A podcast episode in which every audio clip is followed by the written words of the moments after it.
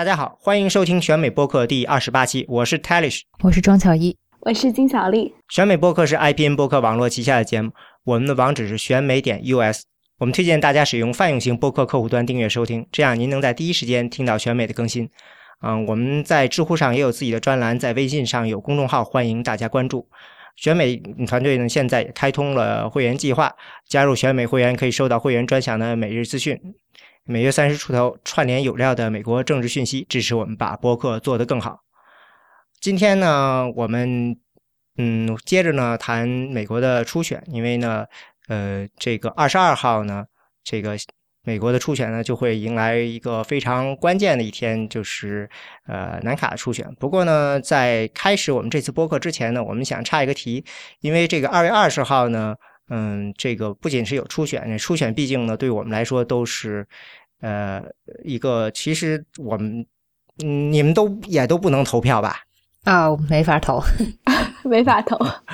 对，所以说我们都是这个旁观者。那二月二十号呢，还有一件事呢，嗯，很可能大家都有机会参与。呃，这就是关于这个华裔警官呢，Peter 梁，嗯，对，支持他的一个活动，现在呢很有可能会在这个现按计划应该在美国的很多城市呢举行。嗯，如果您不了解这个情况的话呢，我们非常希望您能。关注一下，呃，因为庄小一现在就在纽约，因为这个地方正好是这件事情的这个风暴中心。那巧遇，你能来跟大家稍微说一下吗？嗯，好，就是这件事情最开始发生是在二零一四年的十一月二十号。那当时呢，就是皮特梁是在啊纽约这边的一个华裔警察。那一天晚上呢，他跟他的他的拍档，就是一个呃，就是年资比较长的另外一个警察叫 Sean Lando 的人，然后他们两个当时呢是在布鲁克林的一个叫 Pink House 的呃公屋去做这种巡视。嗯，可能很多不在纽约的人不太清楚，Pink House 在这个嗯，算是在纽约算是一个可能有一点就是。不是很，就大家都知道，就不是很安全的一个地方。然后呢，这个地方一个是呃一些就是低收入人群住的比较多。然后呢，因为治安不太好，然后那个楼道特别暗，就有人比如说在公屋里面就是犯罪，比如说呃这个贩毒，然后这个毒品买卖，或者是就打劫什么的。然后纽约这边的话呢，就是 NYPD，就是纽约警察局，它是有一个叫呃。这种垂直巡视的这种做法，就是说，在进入这个公屋之后呢，一个新手搭档一个这个老手，然后呢，他们在这个楼道里面进行这种垂直巡视。当时呢，就是，呃，有一个黑人。叫阿开 girly，然后他呢，他和女朋友就是因为电梯坏了嘛，然后他们就走那楼梯，就走到七楼，然后完了这之后，那个刚好是这个 Peter 梁呢和他的这个搭档两个人是从那个八楼，就是就是要走下来嘛，然后他就是开就是听到有一个是有一个那个声音，然后他就他就在那个他可能就是。按照就是皮特梁和他律师的说法，还有纽约警察局这边的说法是说，皮特梁因为他是新手，他就特别紧张，不小心就手就就是那个碰到那个就是扳机，然后就是枪就不小心擦那种就是擦枪走火，那个那个那个他的子弹呢就开就打到那个墙壁，结果呢就是穿到那个就穿进这个 girly 他的那个胸腔，然后完了就。这个这个这个非裔男子呢，他和他女朋友两个人最后呢是在那个就是有后来有新的这个警察过来嘛，就说看到就说啊有这个这个他女朋友在给这个非裔就是做心肺复苏，完了呢这个皮特梁呢他就他当时他的这个说法就是说他不知道就是说就打中了他，因为当时黑灯瞎火特别的暗，然后呢这整个案件就当时。因为发生的时候，这个时间点特别的敏感。当时呢，就是那个一个是纽约发生，就几个月，在这件事情发生前的几个月，就是在一四年的七月份，就是纽约的那个 St 呃 St 呃叫什么，在纽约的这个史坦顿岛 Staten Island 上面，就是发生了这个锁喉案。这个锁喉案也是就是一个非裔，他被这个警察就按在这个地上，然后完了就说说他是这个违法卖这个香烟吧，然后就是说把他。因为特别大一个子一个这个黑人，然后完了之后按在地上一直喊：“哎呀，我呼吸不了了，I can't breathe。”然后完了之后就是这些警察一直不理他，最后把他给弄死了，就是锁喉给他掐死了。这个事情在纽约就是引发了非常非常多的这个游行。因为就是纽约那个时候，就是一个叫 Black Lives Matter 的一个运动，就开始在这个就是全国开始涌起来。然后当时就是，嗯，还有就是那个呃。Ferguson 的那个 Michael Brown 也是一个非裔小孩，就是十十多岁的一个青少年，被这个白人警察给给这个枪枪击打死。就是当时就是很多事情同时发生，然后整个就是美国对于这个警察，就是他们就在这种很多人的心里面，警察就不是那种除暴安良的好人啦，就都把他们变成了，就把他们看成了这种。过度执法呀，然后歧视性执法，特别针对黑黑人跟这个拉美裔啊，就对他们，就对白人就放过白人，但是对这个少数族裔就特别的凶啊，然后就把他们认为是坏人，然后所以就是整个美国都开始就是很多城市都开始有这种 Black Lives Matters 的这个啊游行，然后呢，这个梁彼得也是就是撞上这个枪口了。所以呢，当时这个事情，这个事情呢，就是很多这个纽约市的人就就在说，哎呀，作为这个警察，他做这种行为，他必须要为他的这个做法负责。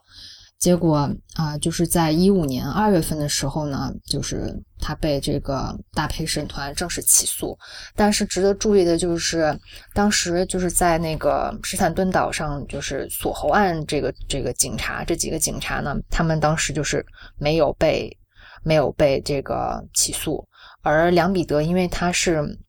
布鲁克林区嘛，布鲁克林区那一年是刚好选上了一个非裔的这个检察官。这个检察官因为他是新官上任嘛，而且又处在这么敏感的这个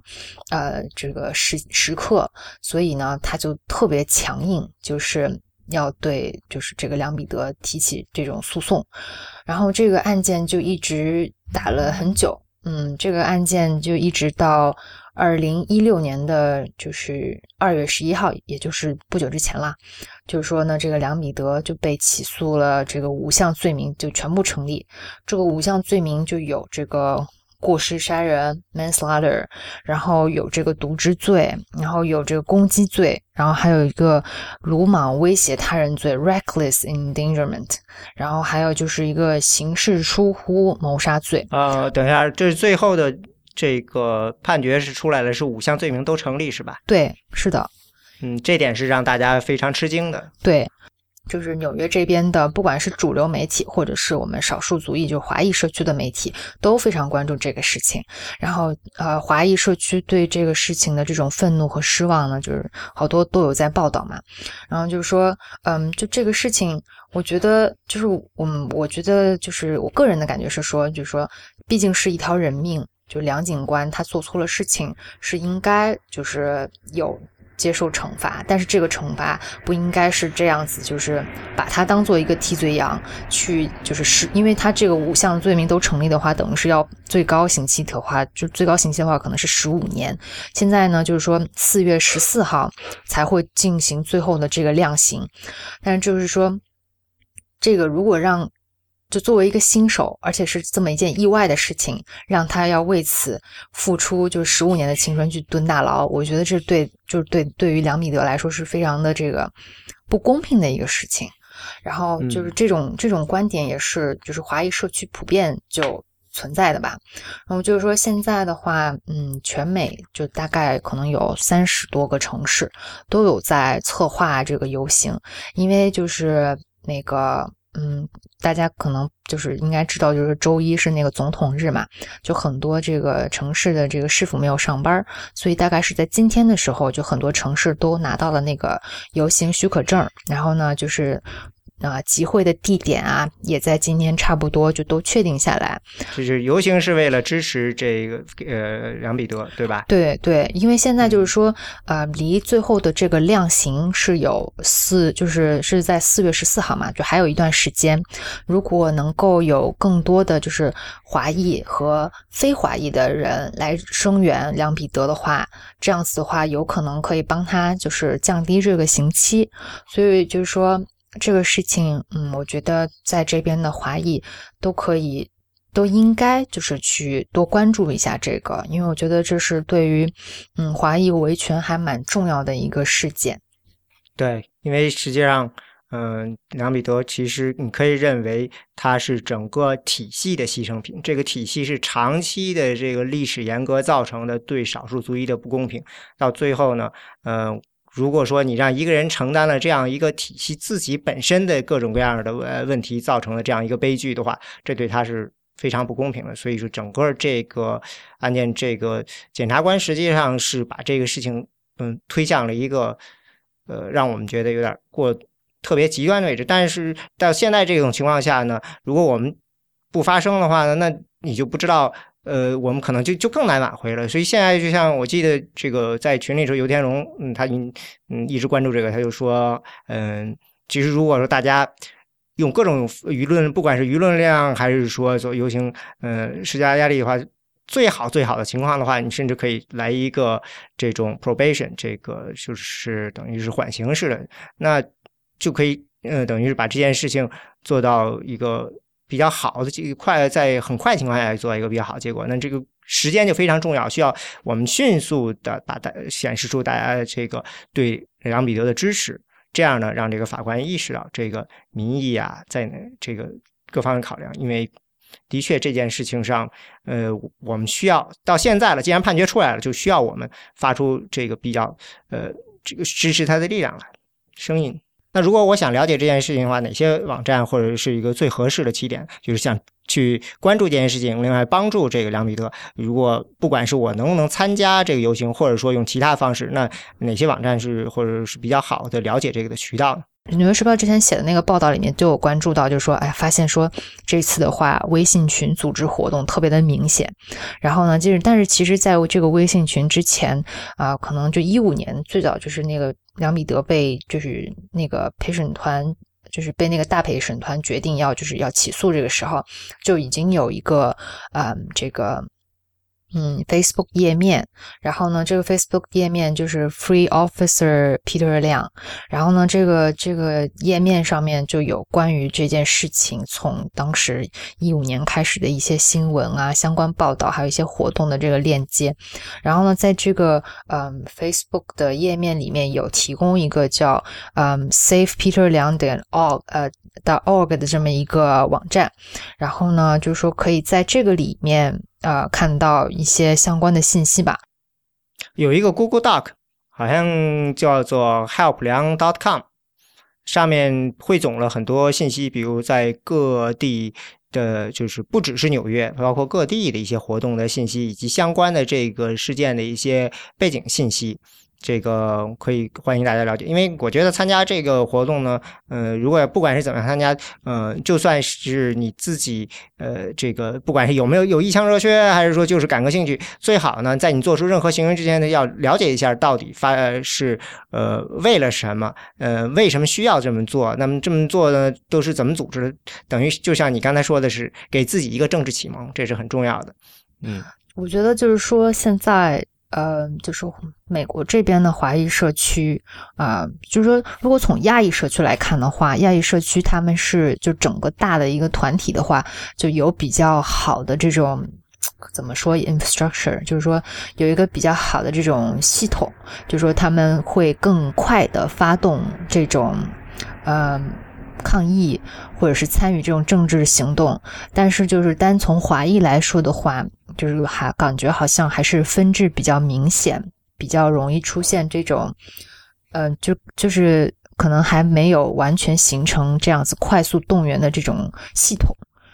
嗯。还有就是，比如说，呃，我我是去他的 Facebook 上点了赞，我也去捐了钱，捐了钱后，我当然就想关心一下我这个钱到底是怎么处置呢？就也注意到有人提出来了，现在这个钱还没有一个很好的管理方式，还没有，比如说需要建一个为他建一个特别的 trust，然后呢，嗯，这样的话，呃，这其实也是一个非常就是重要的，就是通过这件事情，大家会意识到这做这些活动呢，呃。应该怎么样比较的系统化、公开啊、透明，然后呢，让大家觉得说，呃，放心，然后觉得自己的钱的确的用到了正确的地方。这些事情其实都是一个需要呃学习的过程，而且如果你捐了钱，你可能就更在乎这一件事情。你需要有这个呃，这个有人对我的钱负责，对吧？所以这是一个挺很有意义的事情。对，我觉得这个事情很有可能在接下来几天还会有变化，所以呢。呃，如果真有兴趣的话呢，必须得通过，就是我们会在 show notes 提供一些网站，呃，网页。但是呢，现在我看的那些网页上的很多信息呢，还不是很详尽。但是，所以如果有这个有兴趣的话呢，请务必呢，通过这个呢，来进一步了解，找到更准确的信息，然后这样呢，你才能够在呃这个星期六的时候呢，可能能够比较好的加入到这个活动中来。那我们现在呢，转入另外一个题目，就是呃，关于这个初选。嗯，金小丽没有睡着吧？还没有呢，还醒着呢。嗯，对，我们一定要请他来，因为我头一次听说有一个人在一起是在两天之内参加了呃三个这个竞选的活动，而且呢非常有意思，是在 New Hampshire，你去参加了。呃，有大的活动，也有小活动，还有最后的这个最后唱票时候的庆功这个仪式，是吧？对，我是他是二月九号初选，我在二月八号的时候去了 Ted Cruz 和 Marco Rubio 的。他们举行的这个 town hall meeting，然后我还排了一个小时的队，为了进 Donald Trump 的这个活动，但是没有排进去，最后被赶了出来。然后在二月九号的上午的时候，我是到了一个投票站去围观了一下整个投票的这样一个过程。然后晚上的时候是去了呃 John Kasich 的那个庆功会。啊，对，这个是刚刚结束的这个 New Hampshire 的这个初选。嗯，那我们。呃，如果您不知道这个 New Hampshire 初选结果的话，这 New Hampshire 呢，这个初选呢是呃民主党方面呢是 Sanders 呢大胜了希拉里二十个点，那共和党那边呢是 Donald Trump 呢是大胜了第二名 Kasich 呢二十个点，然后剩下的人排名是应该是呃 Ted Cruz 第三名，这不是。和第四，然后是 Rubio 第五，大概是这样一个情况。那待会儿我们再分析这个结果会有这个有什么意义吧？那我们想今天先跟大家让金分享一下金小丽那个参加这么多活动的这么一个亲历的感觉吧。嗯，比嗯就是呃，我印象中那天好像很冷是吧？因为好像呃在。这个初选的头一天还下雪，是是是，那一天非常冷，特别是我当时一下飞机就过去赶一个 Trump 的活动，在外面排了一个小时的队。后来他的这个 Trump 的这个 Secret Service 就出来赶人了，就说我们已经这个满场了。但是不仅是我，还有很多。呃，普通的选民啊，或者包括我碰到了一些美国很有名的一些媒体的记者都没有进得去，因为他们给媒体的房子也满了。但是呢，他 Trump 的这个 Secret Service 他并没有就当场告诉我们进不去，而是可能是他们协调也有一点的问题，而是让我们在外面等了大概有个四十分钟到一个小时时间才告诉我们。所以当时跟我一起排队的人都非常的沮丧，也有很多选民就当场说这个不会选 Trump 了。但是估计这样的规模还是太小，所以最后也并没有影响到 Trump 在整个新罕新罕布什尔的这个势头。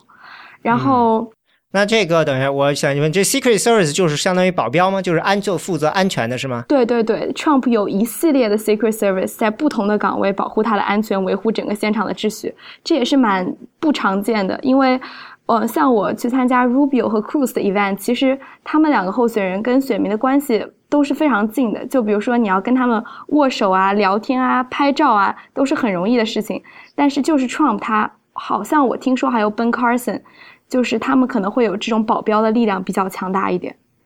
我觉得会不会是因为他老说，就是他说话老得罪人，就怕被人扔鸡蛋呢？很有可能，很有可能。哎，他这个 Secret Service 是自己请的，还是说是由哪儿别的地方请？应该是，应该都是自己请的。然后我其实很多呃很多人不知道这些活动其实是可以免，就是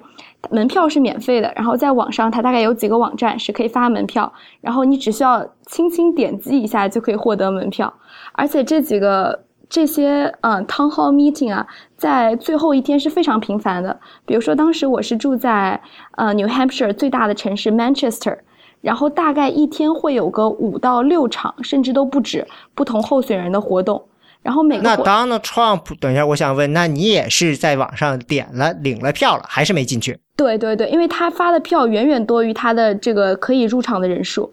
大概会有，因为他发票是没有限制的嘛，就是他不会是多少票就发完，他是一直放在这儿。你要有兴趣你就点，但是你要现场入场是要去排队的。那个活动我记得当时是一点开始，然后他十一点门打开，我当时是十一点十分去的时候就已经排不上了，所以由此可见当地的。大家是多么想见 Trump 一面？对，我记得这个电子邮件里是写了，就是说，呃，在哪儿几点钟有个什么几点钟的时候门就开了，类似这样的。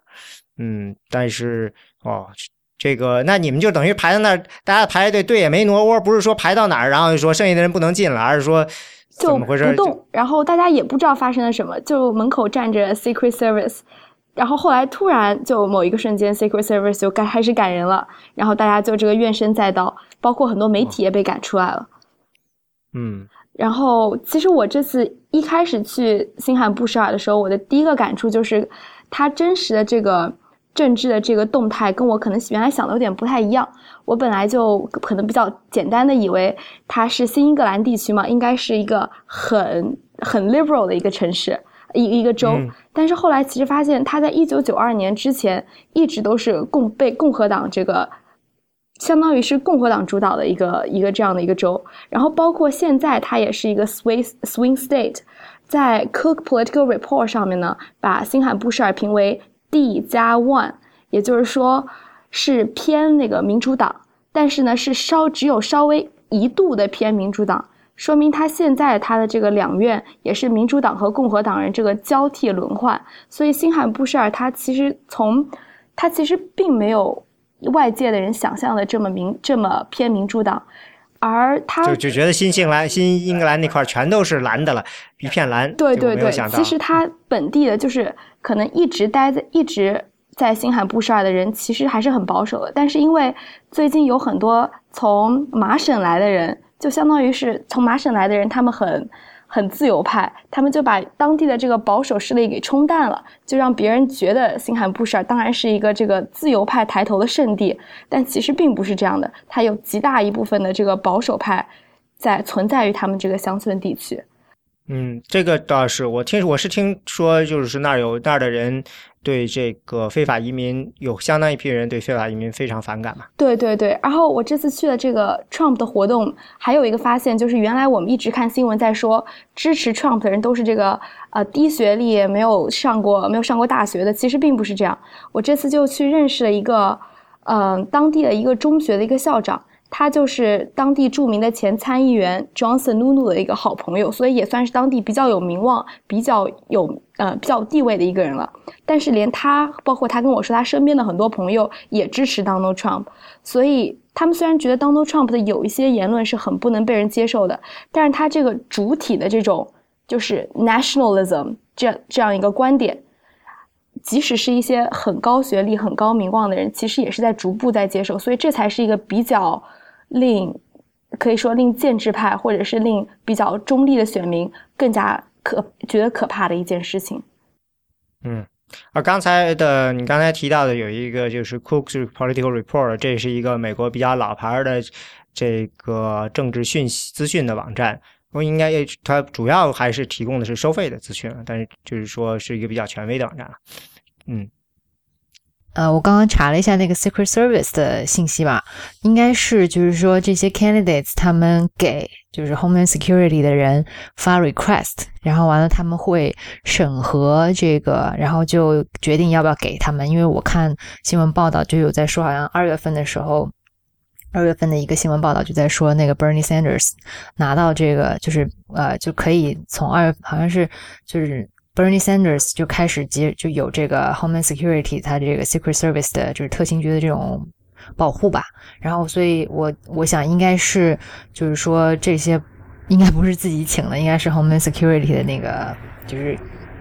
给他们拨的人吧。有可能了，有可能。对，我甚至嗯，然后就是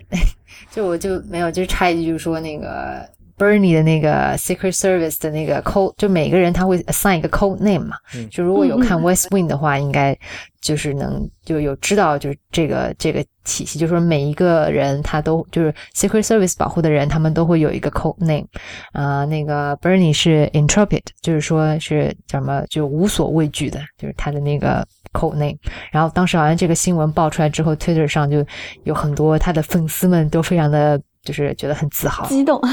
对对，那现在我们就先讲一个这个 Ted Cruz 吧，因为这个 Ted Cruz 好像你说是一个比较小规模的这个汤号，是吧？对对对，我当时去的 Ted Cruz 那个活动，它是专门针对这个茶党 Tea Party member 的，但是不是说你不是 Tea Party member 你就进不去，它只是里面有很多来自 Tea Party 的人。然后当时让我比较惊讶的几点是，第一就是当时他们问你们有多少人是来自这个新罕布什尔的，大概只有二分之一。其他人要么就是媒体，要么就是像我们这样，就是来旅，就是来旅游围观这个新罕布什尔的活动的。然后，所以这样算下来的话，虽然那个整个场地是一个大概比较小的场地，有点像是一个嗯酒吧再加一个两个酒吧大概这么大的大小。然后这样算下来，真正来自这个州的大概也只有个一百个人，甚至都不到。嗯，然后在这汤号是不是就是讲的，就是说是选民和这个候选人比较近距离接触，对，大家都围在这儿，然后候选人就在中间，然后可以就是走进到，比如说前去选民的那块儿去跟他，就甚至面对面的去回答问题这样的形式。是的，是的。然后当时还有一个让我比较惊讶的是，主持人问你们有多少人还没有决定，然后。大概只有个一半都不到的人才决定了，而那一天已经是离初选已经不到二十四个小时了，所以可以看出，大概整个这个 late 我们说叫 late decider 是多么庞大一个群体在新罕布什，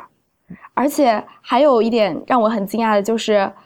呃，因为很多媒体的采访都是在这些 town hall meeting 里面发生的，所以我就在想，那那些媒体的采访其实也是有很多的这个偏见在的。因为他们采访的那些人本身都是，就是想去这个活动，可能本身都是有自己的一点政治信仰，有一点政治诉求的，所以可能并不能够很好的去代表所就是整个这样一个大众的这样一个心态，所以这也是我自己在一开始去的时候有一点思考。然后他整个过程是这样的，因为 Ted Cruz 他本身要赶好多场活动，所以呢他自己是姗姗来迟。然后在他来之前呢，一开始是一个有一个比较。非正式的这样一个大家之间互相认识一下啦，然后跟组织者互相认识一下的过程。然后这个时候呢，当地选州长、选参议员、选众议员的人呢，就会跑过来发名片介绍一下，相当于是他们就利用了这样一个机会来跟选民就是去社交，让选民认识自己。然后这样的一个非正式的场合结束之后呢，就是 Ted Cruz 在。本地的一些可能比较有一些地位的一些支持者，比如说在我去那个活动，他就请来了这个 Bill O'Brien，就是呃新罕布什尔的前 Speaker of the House House Speaker，然后还请来了这个 Bob Smith，就是新罕布什尔州的前参议员，然后他们两个呢，大概就是发表了一些演讲，就是要大家不要着急啊，这个 Senator Cruz 马上就会赶过来了，这有点像音乐会的暖场啊。对对对对对，大概这个暖场太长了，暖了个半个多小时，然后 Cruz 才这个姗姗来迟。那他出场时候有音乐吗？没有，他是从一个小门出来的。但是他出来的时候，的确是整整个场都，因为毕竟都是 Tea Party 的成员嘛，所以对他的还是非常热情的。然后有一点呢，我一直没有怎么想清楚，就是因为当场的有人告诉我说，就是所有观众提的问题其实都是被检查过的，只有被核实过的问题才能提。但是的确，第一个问题呢，就算是比较辛辣，有一个这样一个年纪大概四十多岁的一个社区的一个成员，他就站在了椅子上，就质问这个 Ted Cruz 说：“你这个关于非关于移民的这个政策太过严苛了。”你知不知道我们美国之所以这么强大，都是因为这个移民辛辛苦苦劳动出来的。然后一下子这个气氛就相当于一开场的第一个问题，一下这个气氛就比较紧张。可能大家本来都以为这个问题都是被检查过的，然后 Ted Cruz 倒也是回答的很从容。Ted Cruz 给我最大的印象就是他的演讲技能真的是太，就近距离观察真是太令人震惊了，一流的演讲水平。然后呢，他大概就是说我今天不会跟你辩论这个问题，我只会提出我的这个立场。我立场是，移民是好的，非法移民是坏的。然后他大概就解释了一下。然后 t e c r u s 主打的一点呢，因为他在 Iowa 的时候，不是他碰到了 Iowa 当地的这个州长，就是这个 Terry Branstad，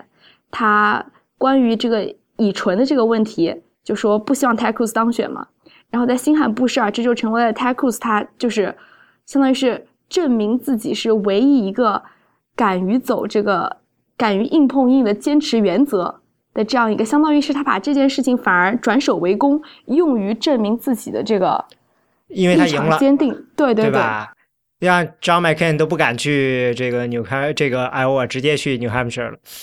对对对，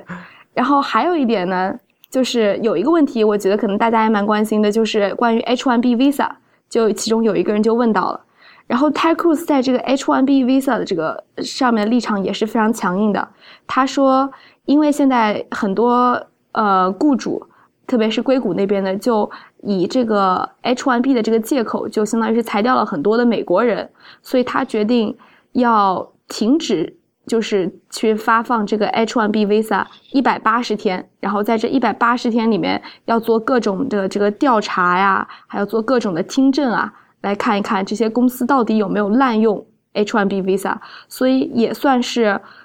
有趣的是，其实，在两年前，Ted Cruz 在参议院里面，他的立场是正好相反的。我记得当时有一个叫做 “Gain of Eight Bill”，然后在这个 “Gain of Eight Bill” 的这个规定下，大概每年是能发，呃，十八万左右的这个 H1B visa。但是当时 Ted Cruz 说这个不够，我们大概要要一个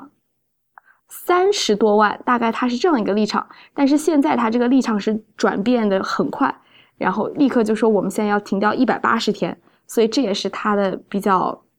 比较 controversial 的这样一个地方。对，当时我记得我们还讨论过这个问题，就是说，呃，可能 Ted Cruz 做这个事儿，好像不只是这个，还有就是给这个呃有非法移民永久身份的这个，他就是 Ted Cruz 故意要把这个呃当初的这个移民改革的这个法案弄得特别的激进，这样呢就保证他过不了。所以这是一种。这个政治上策略，但是这个政治上策略将来可以被拿出来，被反而被攻击。然后呢，你要解释的话，你就得解释说这是一个政治上面的一个勾心斗角。这样呢，其实一般的选民是不太好懂，不太能接受的。对，但是这其实是比较常见。嗯，像我记得这个最。非常古老的一个吧，一九二五年，啊，对，一九二五年那次的，就是就是第一次，相当于移民改革的法，就设置以后就得有签证那次。当时这个反对这个改革，就是设置这种移民 quota 的人就说：“那好啊，你们就把西半呃西半球的设了。”呃，东半球的设了，那你们干嘛不把这个西半球，就是墨西哥的边境的也设了呢？就是要然后呢？但是实际上他就知道，如果你把这个全设的话，美国就没有这个老莫来呃这个农场工作了，所以这也是故意的。然后那个这个通过这立法人就知道，你要我要加上去，我这法就肯定过不了了，所以就也是就是死活不干。那最后呢就没有加进去，所以这这这反正这是一些。技巧吧，就是说你现在有的时候不太好看得出来，呃，有什么？我印象中最有名的一次例子就是民权法案的时候，当时是平权法，就是说他们要给黑人平等的这个权利嘛，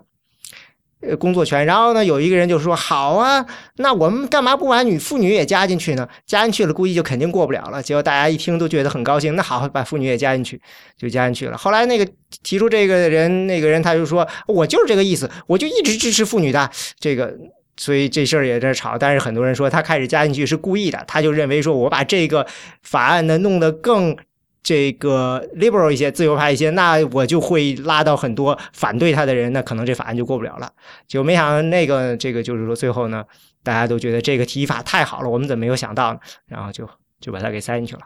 对对对，还有一点在那个 Ted Cruz 活动上的发现，就是因为。这次所有的相当于共和党的候选人，他们都没有这个 military service 的这个 background，就是都没有当过兵。对对对，所以很多人都在想说，那这些 veteran 的票往会往哪里走？老兵的票、退伍兵人的票会往哪里走？但是我当时在那个活动发现，其实 Ted Cruz 他在吸引这一部分选民当中还是蛮强势的。你就说当时现场有老兵是吧？有很多很多，我可以说大概是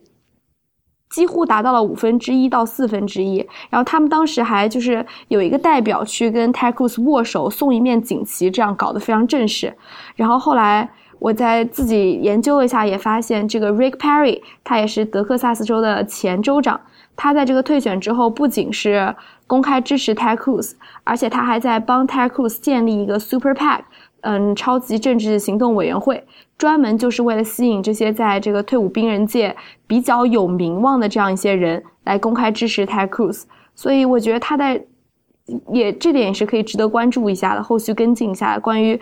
就是这些 Republican candidates 怎么样去吸引这部分的选票？嗯，那我想还是回到这个汤后的那个，我想问，这个这个形式是说的是 Ted Cruz 先上去做一段演讲，然后大家问问题，还是上来大家就问问题呢？嗯，他先上去做一段演讲，但是他那个演讲就是大家可能因为就跟电视辩论差不多，所以大家可能也不是那么感兴趣。然后最后是大概接大接纳大概。三到五个问题的样子，他就要急忙走，赶去下一个活动了。那就也就持续个半个小时，照你这个意思。他本人出现了大概半个小时，然后之前暖场暖了半个小时，然后之前呃非正式的这样一些社交活动啊，大概又有个半个小时，所以整个是一个半小时。我觉得 Ted Cruz 他就是赶场的。其实所有候选人都是这样的。嗯，对，呃，不，呃。关于你刚才说的，说有一半人没有决定，我觉得也有可能就是说，就是因为他们没有决定，所以他们才要参加这个活动，做最后呢，让自己觉得他们可能就是说，呃，觉得这个 Ted Cruz 是一个比较有希望自己会支持人，那我就到现场来听一听，觉得是不是最后能够帮助来下定决心。所以你会觉得说啊，现场怎么有这么多人没有决定？嗯，就是说到最后一天的时候，当然有有有。这个民调是显示，的确是，就是说有相当多的人，我忘了是这个一半还是多少人是在最后几天决定的。嗯，对对对，像我当时去的那个投票站的时候，他不是有那个在出口处有一个民调嘛？然后那个民调当时就有一个问题是问你是在什么时候决定的，就是这也是很重要的一个民调的标准。嗯，那。Ted Cruz 那个你也可以跟他拍照，最后那就是三十分钟的话，还有拍照时间吗？有有有，但是他就是相当于是最后是，呃，最后比较疯狂，就是大家一拥而上，每个人都想跟他讲话，然后他就一路走一路跟人握手，一路走一路跟人握手，最后从那个小门出去了。啊，就跟这真的就是跟明星一样。对对对对对，嗯。然后 Marco Rubio 那个更场面更加恢宏一点。那你是也是要提前很长时间到 Marco Rubio 的排队？其实不是，其实只有 Donald Trump 要排队，Ted Cruz 和 Marco Rubio 的我都没有去排队，直接进了。是啊。对。嗯，人气差一点。嗯，然后 Rubio 那个，我估计是他之前不是在辩论中搞砸了嘛，被 Chris Christie 给揪住了，所以他们非常紧张。我当时是，我当时是大概是六点钟的活动，我四点钟接到他们的电话。然后他们的有一个活动的组织者就跟我说：“啊，今天下大雪，你还会不会来啦？”我就说我不知道啊。他就说：“哎呦，就跟我讲了好一会儿，也没有好一会儿，讲了个一两分钟，就鼓励我过来。”你是怎么？你是留在签到这个活动的时候，注册这活动的时候留了电话是吧？留了电话，对。哦。然后我估计还有一点是因为，因为我也收到邮件说他们要修改场地嘛。我估计还有一点是他们要确定人员。通过来就是出席的人的多少来确定场地，因为其实这个场地还蛮有讲究的。就比如说当时 Marco Rubio 在一个学校有两个备选的场地，一个大概是像一个小的小的礼堂、小的报告厅或者小的教室这样，还有一个是一个很大的那个体育馆。嗯，然后这个气气氛上就很很重要。比如说，如果其实只有一百个人或者一百个人不到出现，那如果你放到体育馆里就显得很空。对。然后，但是如果你要有三四百个人出现，你那个礼堂就塞不下，那只有人就人就进不去，相当于他就损失了。所以我觉得当时 Marco Rubio 那个团队还真的是为了弥补之前可能 debate 辩论中犯下的错误，很紧张，想一个一个打电话，那也需要打，不知道打多久了。嗯，不过好像这是一个传统，就是说最佳的这个呃活动的这个人数是比那个场地能容纳的人数呢差不多大，或者甚至多一点点，这样显示出这个人气很高。所以，呃，因为你是无法控制这个媒体是怎么拍照的。如果你是想让他们拍这个群，大家群星簇拥的，然后他非要拍另外一个角度，后面是空荡荡的看台，那你就。这个很明显的，因为 Trump 就就发生过这样一个事情，他跟《纽约时报》撕嘛，嗯，说有半个屋子是空的嘛，那 Trump 非常愤怒嘛，那那就是实际上是你组织没组织好，应该找一个小屋子，结果非得找了一个大屋子，只找了一半人来，所以这个这他这个确实是，就像你说的，有可能他们也是有这个压力。那那个之前的这个事情，呃，对啊，说到辩论这个事情，我好奇啊，那那你在现场呃有没有遇到过这个就是这个 Marco？不，就 Rubio Bot 那个，就是穿着跟机器人似的的人在那儿搅局呢。这不是因为这个 Rubio 在辩论中不是犯了这个重复说了同一句话好多遍的错误，然后大家不就有这个 Rubio Bot 这个这个。我还真没有碰到，因为可能是因为那天晚上真是太冷了，我感觉 Rubio 那个 event 又 Rubio 那个活动它又比较晚，大概是晚上九点多了，然后我估计搅局的人也不愿意出来了。嗯，这个搅局的人好像是希拉里那边的。支持希拉里的人，嗯，对。然后我当时其实是在呃 Rubio 那个活动里面有幸碰到了一个来自 DC 的一个跟国防有关的一样这样一个在 DC 工作多年的这样一个人，然后他就大概也跟我聊了很久，就聊了一下。他首先是他为什么要来参加 Rubio 这个活动？他支持 Rubio 的支持者。因为，而且他是那种 sing，我们就所谓的那种 single issue supporter，就是就为了一件事而支持 Rubio，而那件事就是关于 Rubio 的这个外交政策，关于 national defense。那他对 Rubio 的外交政策研究，就是说这些候选人的外交政策研究了，就是很长时间。对，他是比较算是在这方面比较有经验。他当时跟我讲的是，虽然说所有的候选人在电视辩论里面都就是表现的非常强硬，但其实 Rubio 和 Bush J Bush 应该算是一派的，然后 Kasich 和 Cruz 应该算是一派的，然后 Rand Paul 肯定是自成一派，然后没有 Trump，等一下没 Trump。他说的是因为没人知道 Trump 真正的想法是什么，所以 也也也挺也挺有道理的。那就算了，那也是 Trump 也自成一派，这不派这派不考虑自成一派了。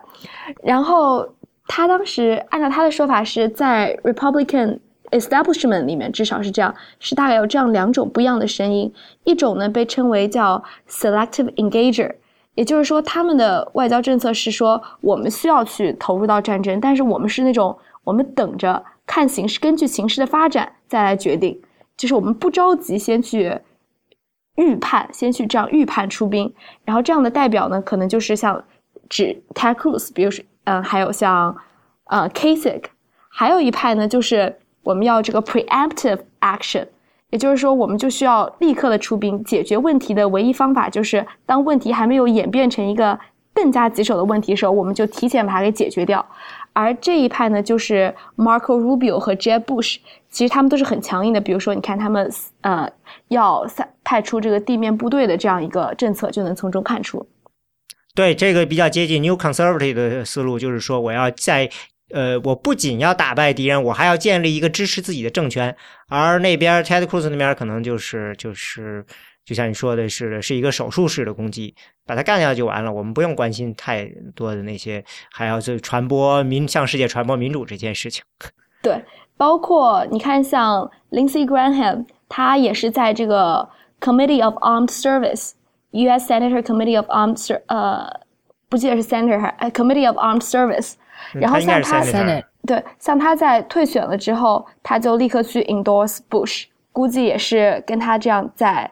他自己本身的外交政策上，可能跟 Jeb Bush 也是比较有一定的一致性。然后像他是那个小布什的粉丝吗？对对对，嗯，但其实是布什和 Rubio 都在同时追他了啊。对，因为 Rubio 他也是这个 Committee of Armed Service，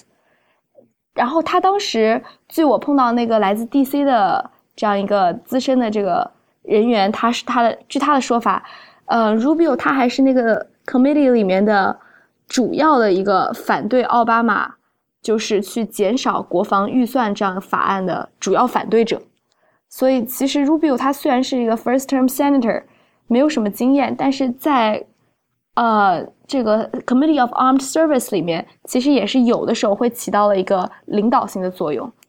对啊，这个也是要帮助他，因为你作为参议员的话，如果你想要往上走的话，你需要这个外交经验，呃，才能够把这个你的最大的一个短板补上。那那他们像这种潜力新人，可能这个共和党那边也会去培养他，把他塞到一些这样重要的一些这些委员会去，帮助他培养这样的资历。你像奥巴马，我印象中他就是做了一个什么，跟俄罗斯弄了一个什么协议。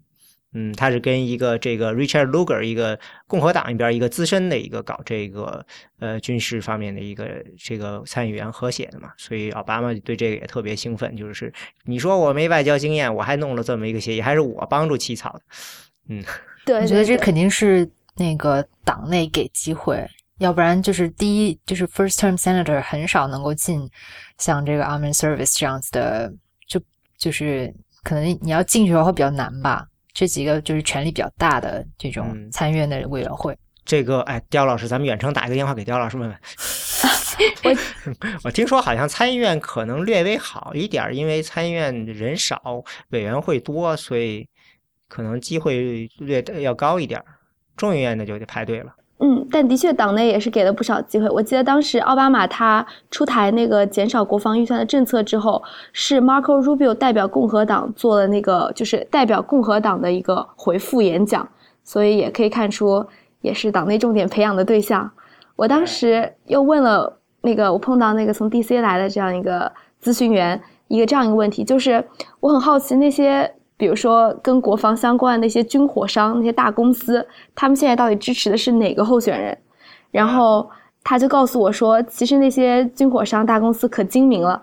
在他们没有摸清楚谁会赢的时候，是不可能把鸡蛋放到一个篮子里的。他们现在做的事情就是把他们投入的钱均等的分为几部分，然后均等的投到每一个候选人的这个 pack super pack 里面去，一分不差。而且包括他们不仅投共和党的候选人，还会去投希拉里。对，就是为了在还没有摸清楚门道之前，完全的公平，保证无论谁当选之后，自己都有钱可赚。其实这个还蛮这个问题还蛮有的时候还蛮，呃，就是门道还蛮多的。比如说，即使是一个共和党的候选人当选，他要扩大国防预算，但是他拿这笔钱到底是去造坦克呢，还是去造船呢，还是造哪种武器呢？这也是他说了算的，而不同的这样的一个军火商，这个制造武器的这样的公司，他们可能也存在这种内部的竞争，所以现在这个阶段，他们投钱是非常非常谨慎、非常非常平均的。其实跟华尔街的也差不多嘛，就是几个美国几个比较重要的这种行业，他们一般都是双面下注。嗯，然后第二天早上的时候，我去了。哎，你可是等一下，刚才 Rubio 这你还没有讲，那活动呢？那是也是跟 Ted Cruz 的 Rubio 上来做个演讲，然后在堂后似的跟大家。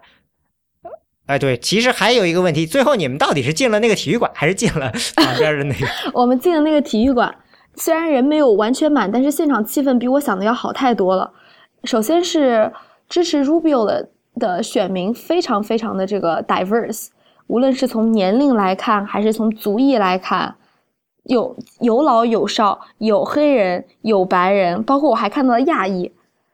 然后整个气氛真的是非常活跃。我当时还录了几段音，就是全场高呼 Marco，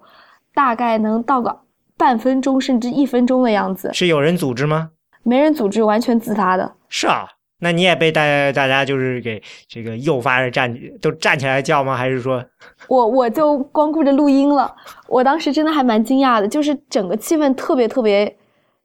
有点像是当时我在网上视频上看到奥巴马在零八年那种感觉，我当时都真的有点被震惊了整个样气氛。不过我估计可能是大家都可能跟 Rubio 之前辩论搞砸了也有一点关系，大家都就是要憋着一口气，要急于证明要把这个势头给挽回来，也有这样一点的关系。嗯，然后那就是这是 Rubio 出场以后，他怎么大家才开始就这么叫是吧？对，然后 Rubio 先是在当场接受了一个接受了 Fox News 的采访，然后我们还看到了这个 Megan Kelly 这个真人，然后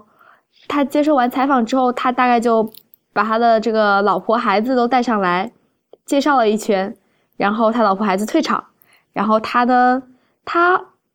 反而不像 Ted Cruz 那么实在，他一点 policy 一点政策都没有讲，大概就是讲了一下我们要反奥巴马、反希拉里，然后讲了一段，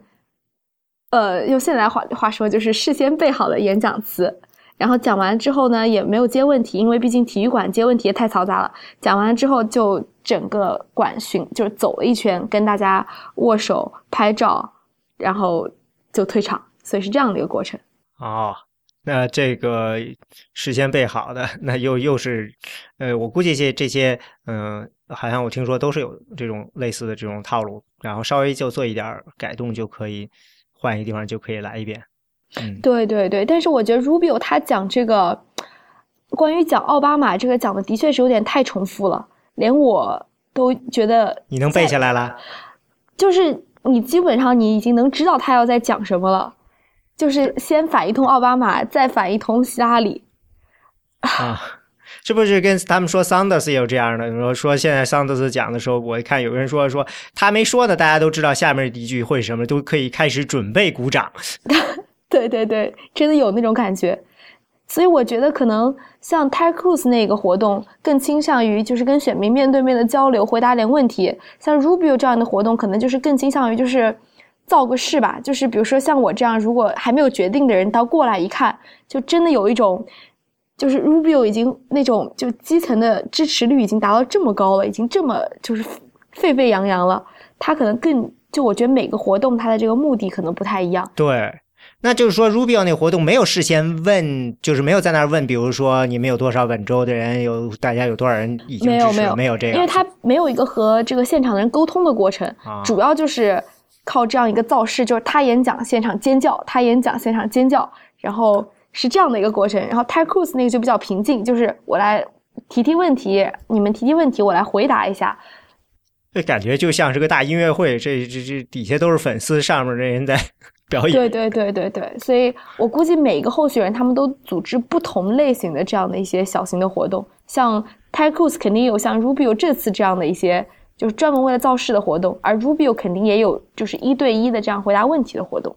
嗯，我觉得就是一般都是按点，就是比如说有一些。就是有一些地方，有一些地方，他比如说这个选区，大家对他的这个支持率，比如他们之前当当地的那个 groundwork，就是他们那个地面部队摸清了情况，知道说，哎，这个地方我我比较就支持者比较多，我可能做的活动就比较多，是就是出现一下跟大家就是拍个 selfie。但是如果有就是这个地方很重要，但是就是。嗯，我的支持者又不是那么多，他肯定会更多的安排这种能够沟通的 town hall，，这种就是可以跟参选人、跟这个选民可以有更多的直接交流的。之前我就有在那个嗯报道里面，我看到就是说，比如说希拉里，他之前做的很多这个嗯爱荷华和新罕新罕尔布什就是 新新罕布什尔州的这个。餐后活动里面就请了很多的小孩子来问问题，然后就是很多小孩子问出来，就是你就很惊奇，就是说哦，小孩子居然懂这么多。然后他的他可以从小孩子问这种 bully，就是学校里面霸凌现象，一直讲到川普去，或者是说就是讲一个小孩子讲说爸爸妈妈的工作，然后他可以讲到这个男女这个同工同酬的同工同酬的问题，就是说可能就蛮多是是有他们。竞选团队是一直在否认，就说哎，这是设计好的，但是就是就就有一个 pattern 在里面，就每一场就可能可能就是连续好几天，你都能看到新闻报道说，哎，有一个小孩子问了这么一个问题，然后很多就都都在报道，就会你就会就会怀疑嘛，是不是安排好的？然后我觉得像刚刚那个 Ted Cruz 那个起来闹场的，我觉得说不定也是也是提前安插好的，因为 Ted Cruz 他肯定是。就是想要表达自己在那个议题上的一些看法嘛，然后就是找一个人先声夺人一下，让大家关注到这个事情上面，然后他再开始讲。我我只是猜测，但是我觉得就是很多这种 town hall meeting 的组织其实是就是蛮有。蛮有学问的吧？就是说，你选选址，或者是说你这个提问的选择，然后遇到闹场怎么办？这种就其实都都挺能够看得出来这个参选人和他的这个团队的一些就是特点的吧？我觉得是是，什么都不能相信了。哎，那 Rubio 现场有没有就是当地政客在那儿？呃，他没有请当地政客来演讲，但是我觉得，但是他每是这样，每一个活动他都有传，就是 reserved seat，就是在活动的前两排，那那那两排的座位都是预先被保留的。然后在很多情况下，能够坐在那边的，他大部分就是当地比较有名望的人。就没有人在那儿，就你说的候选人在当地候选人在那儿发名片了。呃，也有，每个都有。有 啊。蹭场的。那好，那那我们接着说第二天这个竞选，这个就就最后就晚上那个庆功那个，你是去了这个 Kasich 那儿？哦，对，之前我想先说一下白天的那个，对对，白天先说一下当时投票的这样一个场景，因为我觉得那个也蛮有意思的。就是我当时去了一个投票站，然后投票站呢非常小，而且他在投票站里面是比较严格，对媒体采访是有比较严格的。他当时是画了一道黄线。媒体只能在黄线外面，然后在黄线里面，相当于是选民真正投票的时候，媒体一是就是不能跟选民进行最基本的沟通了，就不能影响到他们投票。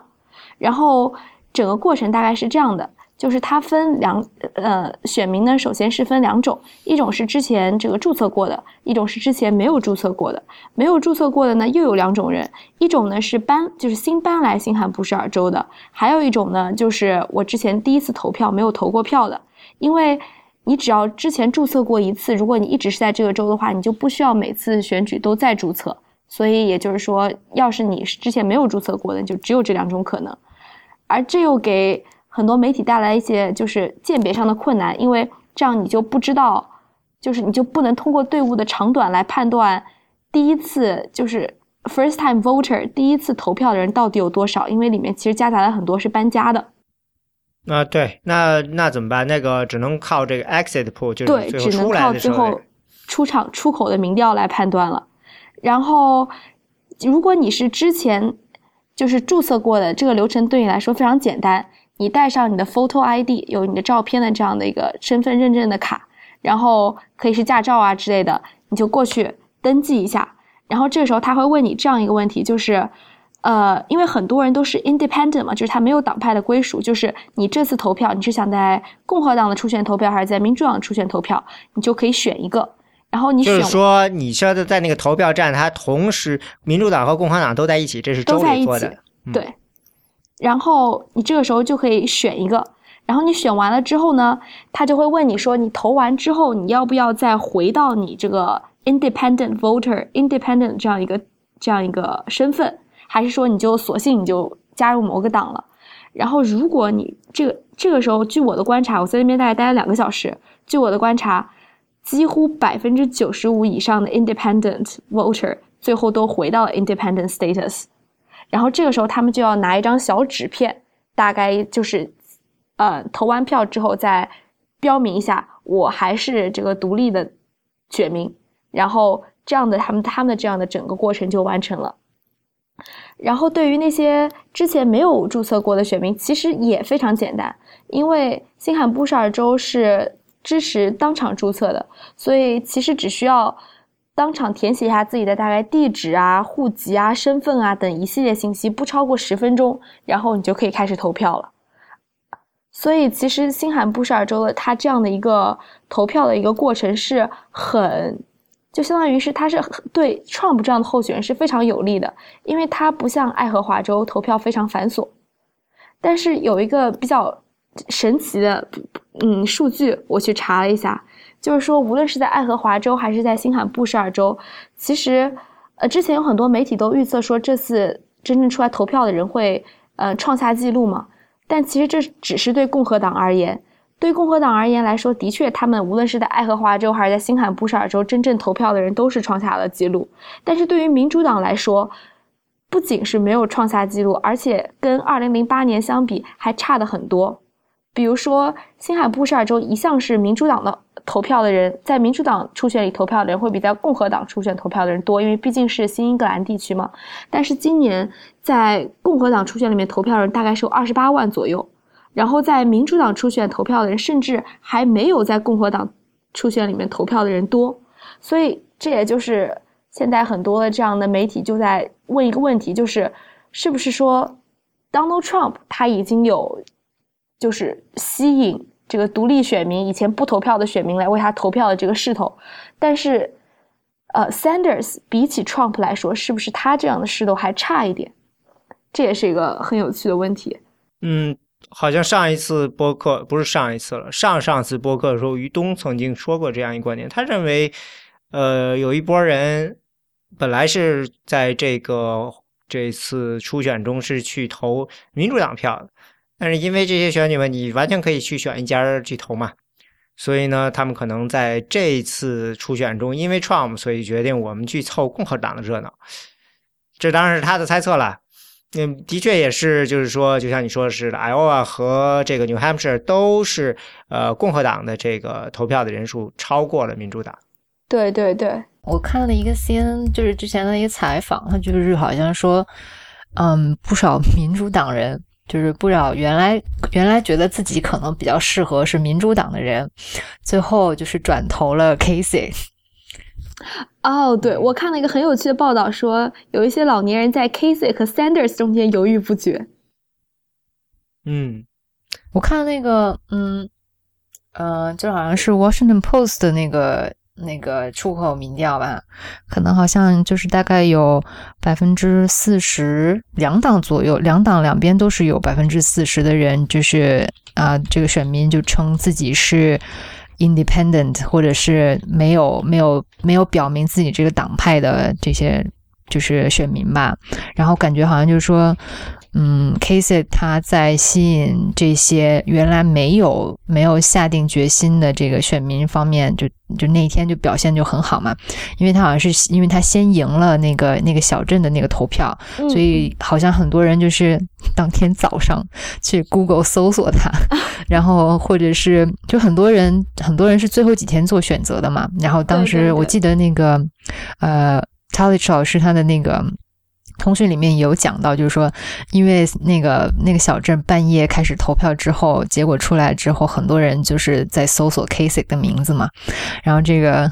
这个就是很多人就了解他了，然后最后在最后一刻决定支持他。对，没看那个那个地方那个照片，就这个是有一个镇子，他呃，他那天投票，他非得从凌晨开始投嘛。然后你再看当地那照片，他那个镇子只有九个人能投票，但是那块我觉得记者说不定数量超过了投票的人的数量，因为我至少看这照片里看到三台呃这个大摄影机。摄像机在哪儿？其实是不止的。我记得我当时排队的时候碰到不少记者，每一个记者都说，只要是那种稍微上点档次的，都说要去那个小镇凌晨不睡觉去围观。我觉得记者可能在那边远远的超过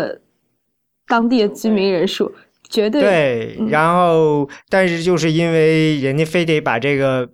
做的放在第一个嘛。以前不止九个人的嘛，现在就只有小镇衰退的只有九个人了。然后呢，在第二天早上就估计就是这媒体上面就会有一个这个 boom，就是一下子大家就就是明显的这 Casey，你看到他的这个名字会可能就出现的次数比别人多很多。对，对啊，一早上起来看新闻，全都是 Casey 拿了那个拿了拿下这个镇怎么怎么样，就就会都去搜索。嗯，但是其实，在 Independent Voter 当中。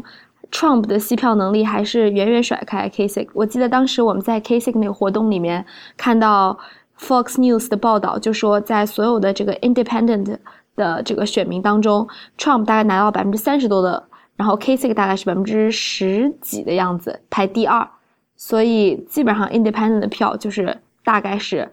像他们两个这样这边靠拢。但是这个数岂不跟他们最后的得票率是一样的？那那那这个 independent 的话，对他们就大概是比他们各自的得票率，我如果没记错的话，各高了几个百分点，但是没有是那种 Trump 可能是百分之三十，快逼近百分之四十的样子 k a s e y 可能是快逼近百分之二十的样子，但其实可能 independent voter 也并没有想象中的那么就是完全集中在哪个候选人当中。嗯，好吧。呃，这这个我没太注意，对，也可能要再回去再核实一下这一点。对啊，那我们还是回去说这个，你接着讲 Casey 个，你在那 Casey 个现场，就是最后这个，其实因为我觉得到时候那个时候那次你去的时候，是不是你在现场，你是不是觉得 Casey 个那边他已经颇有点就是说，呃，胸有成竹，认为那次会这次初选，因为他最后拿了一个第二，他已经非常满意了。你你就是说还没开始的时候，你是不是觉得在现场已经有一种这种气氛，就是他们比较有自信呢？其实我反倒是觉得 Kasich 他特别的谨慎，因为当时我们就是在那个场地里面，他就相当于是我们在看希拉里发表这个败选演讲，看各个候选人，看 Trump 发表胜选演讲，然后我们就一直在等 Kasich，他就迟迟不出来。他大概这就是说，那有个电视就在放这些东西，对对对，就在那看。然后呢，就是就是那都是什么样的人呢？就是支持者，还是说还有比如说政治当地的政客也在那？啊，就像我刚才之前在文章里面写到，大概有这样几批人。第一批就是当地的政客，然后第二批就是为 Kasich 就是组织现场活动的那些社区的人员，然后他们是作为特别鸣谢的，还被请到了台上。然后第三批大概就是远程而来的，呃，第四批就是当地的支持者，还有第五批就是可能当地的有一些呃 advocacy group 啦，嗯，各种的游说团体啦，还有就是各种想要趁这个机会，可能也就是想来跟大家这个社交一下的啦，因为这这毕竟是一个社交的好场合，你在这里面撞到那种参议员、众议员的可能性。比走在马路上不知道大了几万倍、几千、几十几十万倍，所以也有很多人就是专门就过来社交的啊。然后就是等到最后，Case 一个，其实好像大家说，我看这个，其实看这个民调，就是不是民调，最后的唱票的时候，应该比较早就比基基本上可以肯定 Case 一个是第二名了，是吧？其实我记得是当时是在这个。刚开始唱票的时候，CNN 等媒体就 project 就预测，就是 Trump 是第一，但是他们迟迟不能预测谁是第二，因为当时大概只差了百分之三个百分点，所以他们就一直没有预测。他们一旦不预测 k s i c 就不出来。但其实大家都知道，他此时是在就在那个场地的，直到大概那边快已经过百分之六十了，那个时候都快十点了，大家都等得很着急了。大概已经锁定第二的时候，这个时候 Kasich 才出来，所以他其实也是想就是 play a safe card，稳一点。十点我觉得还算早的。呃，其实其他的候选人基本上都已经讲完了。哦，对，这个从一定程度上，这个东西也是一个比拼。我记得说在 Iowa 的时候，希拉里，呃，这因为他希拉里跟这个 Sanders，他的确是属于有点说很难说谁赢谁输嘛。但是最后希拉里是抢出来说我赢了，这个据说就是他的那个竞选经理入目是说，根据我的计算你赢定了，你就出去写说获胜宣言吧。当时还蛮好玩的，我看《纽约时报》有一篇，就是当时《纽约时报》一个报道，就是记者就注意到，就是说，在在他就是要出来之前，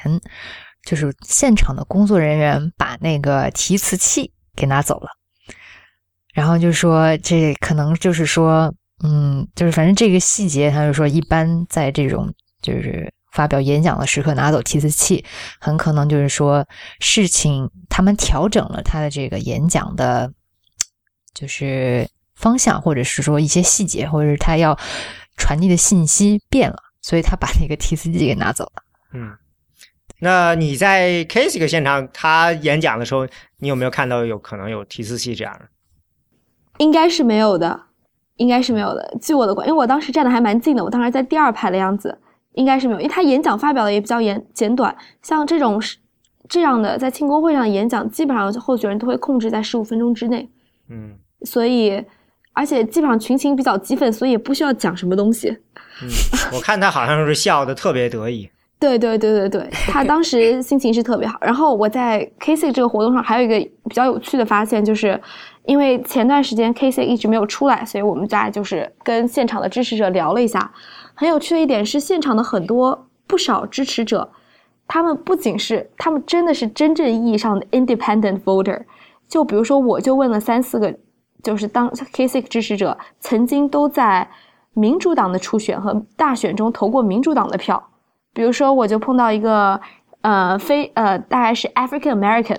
然后他之前是支持是奥巴马。然后我还碰到了一个四十多岁的白人女性，她之前也是在民主党的初选里面投的票，所以很多 k a s i c 支持者真的是就是，并可能真的是就是政治立场比较中间派。然后我觉得 k a s i c 他就是嗯，Independent，因为 New Hampshire 的就是是当场注册嘛，所以就是说你民主党和就是共和党这个，嗯嗯，怎么说呢？就是说他们他的他最重要的票仓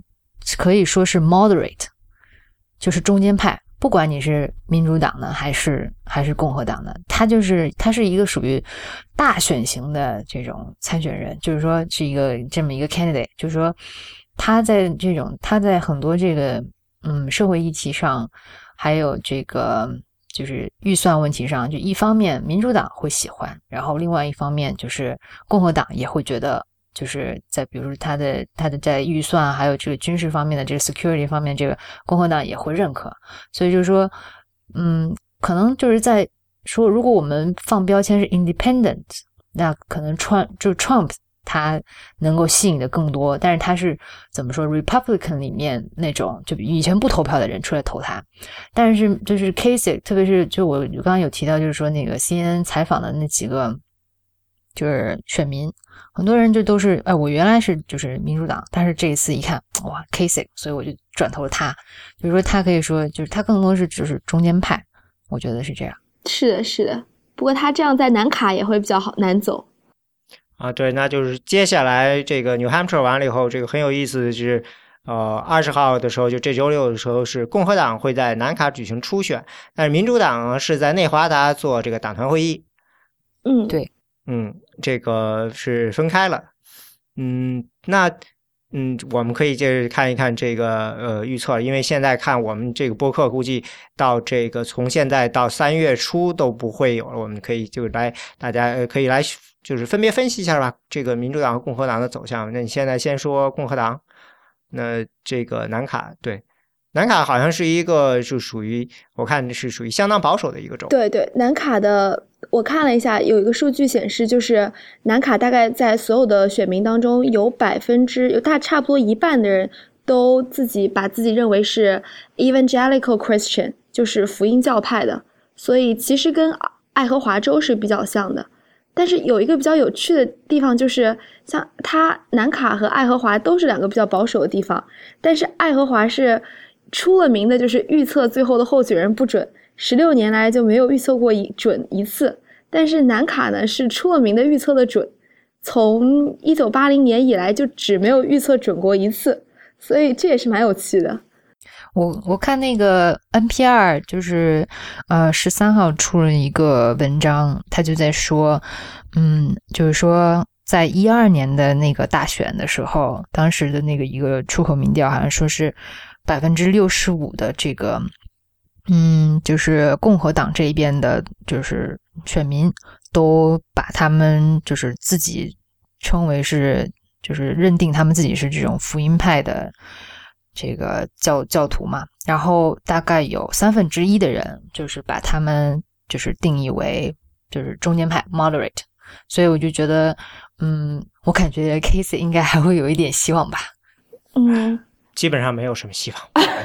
我觉得现在福音派就内部分裂也很大，就一部分人是完全反对 Trump 的，因为可能最近像媒体提到的炒的比较热的一点，就是 Trump 之前在新罕布什尔州用了一些比较粗粗鄙的词汇来攻击这个 Ted Cruz，然后就被福音教派认为是不能接受的。但是有些福音教派就觉得是。我可以接受啊，为什么？因为我们在大方向上是一致，就是 nationalism，关于让美国变得更安全这一点，其实是比较相像的。所以现在有很多人就提出说，即使 Trump 不受福音派的这个欢迎，但是现在问题是，福音派能不能就把他们所有的票都放在一个候选人的这个篮子里面，然后让 Trump 不能获胜？这其实也是很难做到的，因为像我就记得前几天。Ben Carson 和 Ted Cruz 就同时出现在一个活动的场合里面拉福音派的票。其实他们两个都是福音派的，相当于是是比较受欢迎的代表。然后像 Jeb Bush 在南卡当中，像因为布什家族在福音派当中也算是很有根基的，所以 Jeb Bush 又会稀释一部分福音派的票。所以很可能最后的结果就是，虽然那些根正苗红的福音派的人他们不喜欢 Trump。但是因为他们喜欢的这个候选人也蛮多的，这个票一稀释之后，那这个现在呃的民调上面呢，呃不管是福音派不是福音派的，这个似乎在这个不同的候选人之间的差异不大。是，嗯，所以不应该从这个角度来分。呃，如果从另一个角度，就是说是保守还是自由还是属于温和派，就这样分的话呢，那 Ted Cruz 在这个最保守的那批人中呢，他跟这个 Donald Trump 呢差太多。基本上是属于就是打个平手，但是在其他的那些选民中呢，那 Donald Trump 就领先了。所以说，呃，现在就是 Donald Trump 远远排名第一，然后呢后面跟着 Ted Cruz，然后其他的人在那儿再在底下去争。哎，我发现那个五三八上面的预测，本来昨天还是 Trump、Cruz、Rubio，今天 Rubio 就上来了。嗯，今天多出了几个民调啊，应该可能是有关系的。对，嗯，哎，我觉得最近像 Scalia 去世之后，他可能对这个选举，我在想可能会有一点影响，因为像毕竟 Ted Cruz 他之前的 credential，他之前的简历里面有一个很重要的一项，就是他当过德州的这个应该是司法部副部长吧，这样的一个这样一个位置。什么叫德州的司法部副部长？司法部都是那个联邦的呀。他是德州的叫 Solicitor General，General Solicitor，对，对，我不知道该怎么翻译。比较准确一点，他在当这个位置上面，其实他是，我记得他当时是在这个最高法院，还这个 defend 过九次，然后还赢过五次，然后还曾经 defend 过这个 Second Amendment right，包括像还有一些其他很保守的一些一些政策，所以这次 Scalia 去世之后，可能 Ted Cruz 就找到机会把这些他这个。之前的这些光辉历史又拿出来再说一遍，但反倒是看 Donald Trump，他有一个姐姐，他的姐姐是一个非常非常非常，也不是非常，至少在这个堕胎问题上是非常自由派的这样一个法官。然后当时 Donald Trump 在接受采访的时候就说这样一句话，就是我觉得我的姐姐能做一个很好的这个最高法院大法官的提名，但是我现在不会考虑他。然后媒体呢？十分会这个断章取义，媒体所有报道都没有报道最后一句，都是第一句，就是 Donald Trump 说他支持堕胎的姐姐会是最高法院的大很好的一个大法官，所以我觉得这个最近这样的一些事一闹，可能对 Trump 来说是稍微有点不利的。嗯，你这个我觉得。呃，这里头这个线拉的比较长。先说一下，这个是大法官这个 Scalia，他刚刚去世，这是一个很意外的事情。所以呢，应该就是前天，星期一，呃，不是星期天，呃，星期六，星期天，星期天，哎，不对，星期六，星期六对吧？嗯，那到这才几天的时间，所以呢，可能这个判断还是挺难的。嗯，我现在看到的，嗯。直接把这个事情转到竞选攻击上的是 Ted Cruz。Ted Cruz 做了一个广告，这个广告的这个内容大概是说的是，呃，这个我们看到了这个大法官对于这个堕胎的决定非常重要，现在少了一个大法官，然后你们。大概知道了，然后就放了一段 Donald Trump 关于堕胎的乱七八糟以前支持的那个 的信息，大概是这个意思吧。所以呢，我觉得这个的 Cruz 从这个信息就是 Cruz 他这个时候，嗯，如果讲他以前的这些事情有点扯得太远，他就是直接的攻击 Trump 现在的行为，而且他现在的这攻击 Trump 的方法真是五花八门啊。其实南卡的选举一向都是很。也可以说是很有趣，也可以说是很难看吧。我记得当时在二零零，当时好像，呃，麦凯恩在二零零零年竞选的时候，不是也被布什的团队攻击说他有一个什么黑人的私生女吗？然后当时后来。最后把他这个二零零一年的这个在南卡的这个身世毁得一塌糊涂。本来他在新罕布什尔州的这个是第一名的这样的身份，所以每当竞选到到南卡这种比较关键的时候，基本上什么样的这个恶意抹黑都来了。对，今年的南卡是比较特殊的一个，因为在以前的时候呢，经过了这个 Iowa 和 New Hampshire 的话，不会像现在似的有这么多候选人，嗯，对吧？今年的候选人基本上是五个。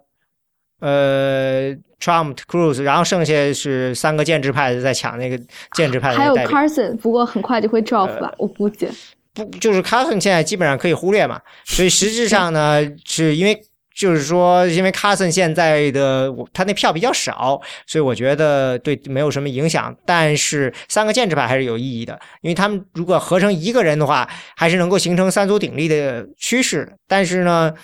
嗯，现在看起来这个南卡就是这样一个机会。嗯，要是这三个人还是都说分不出个上下，然后再赖着的话，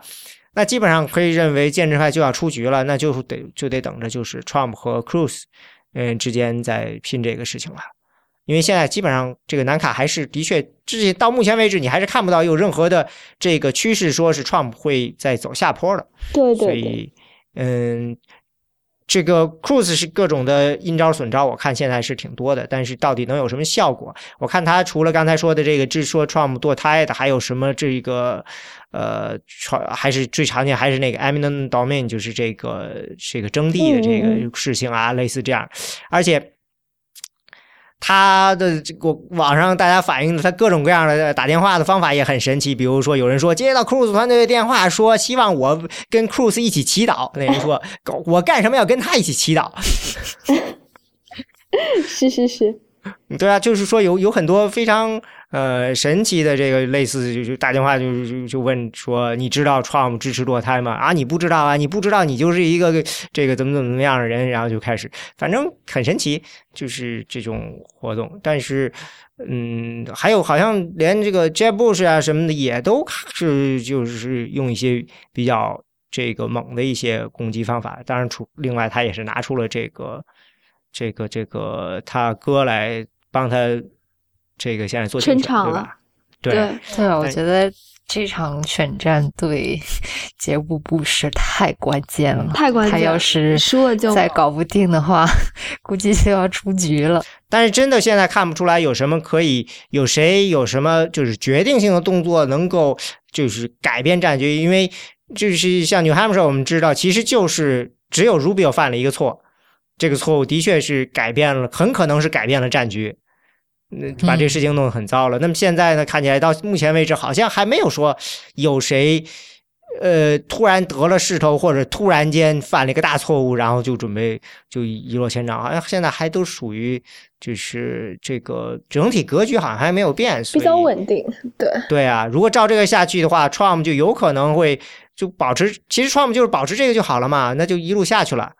嗯，我看报道好像说，就是 Kasich 他在 South Carolina 那个，就是在这边的，就是地面部队也不是很多。我感觉他好像有一点要弃战的样子。应该是他估计本来就没有那么多钱来做这件事。但我觉得 Kasich 可能还会留到 Ohio，因为毕竟再挺个一个月也就到 Ohio 了。哦，我就说他他就是要弃掉，就是南卡。哦，虽然就是，嗯，对对对，虽然我对我是我是比较看好 Casey，但是我感觉你还看好他呀？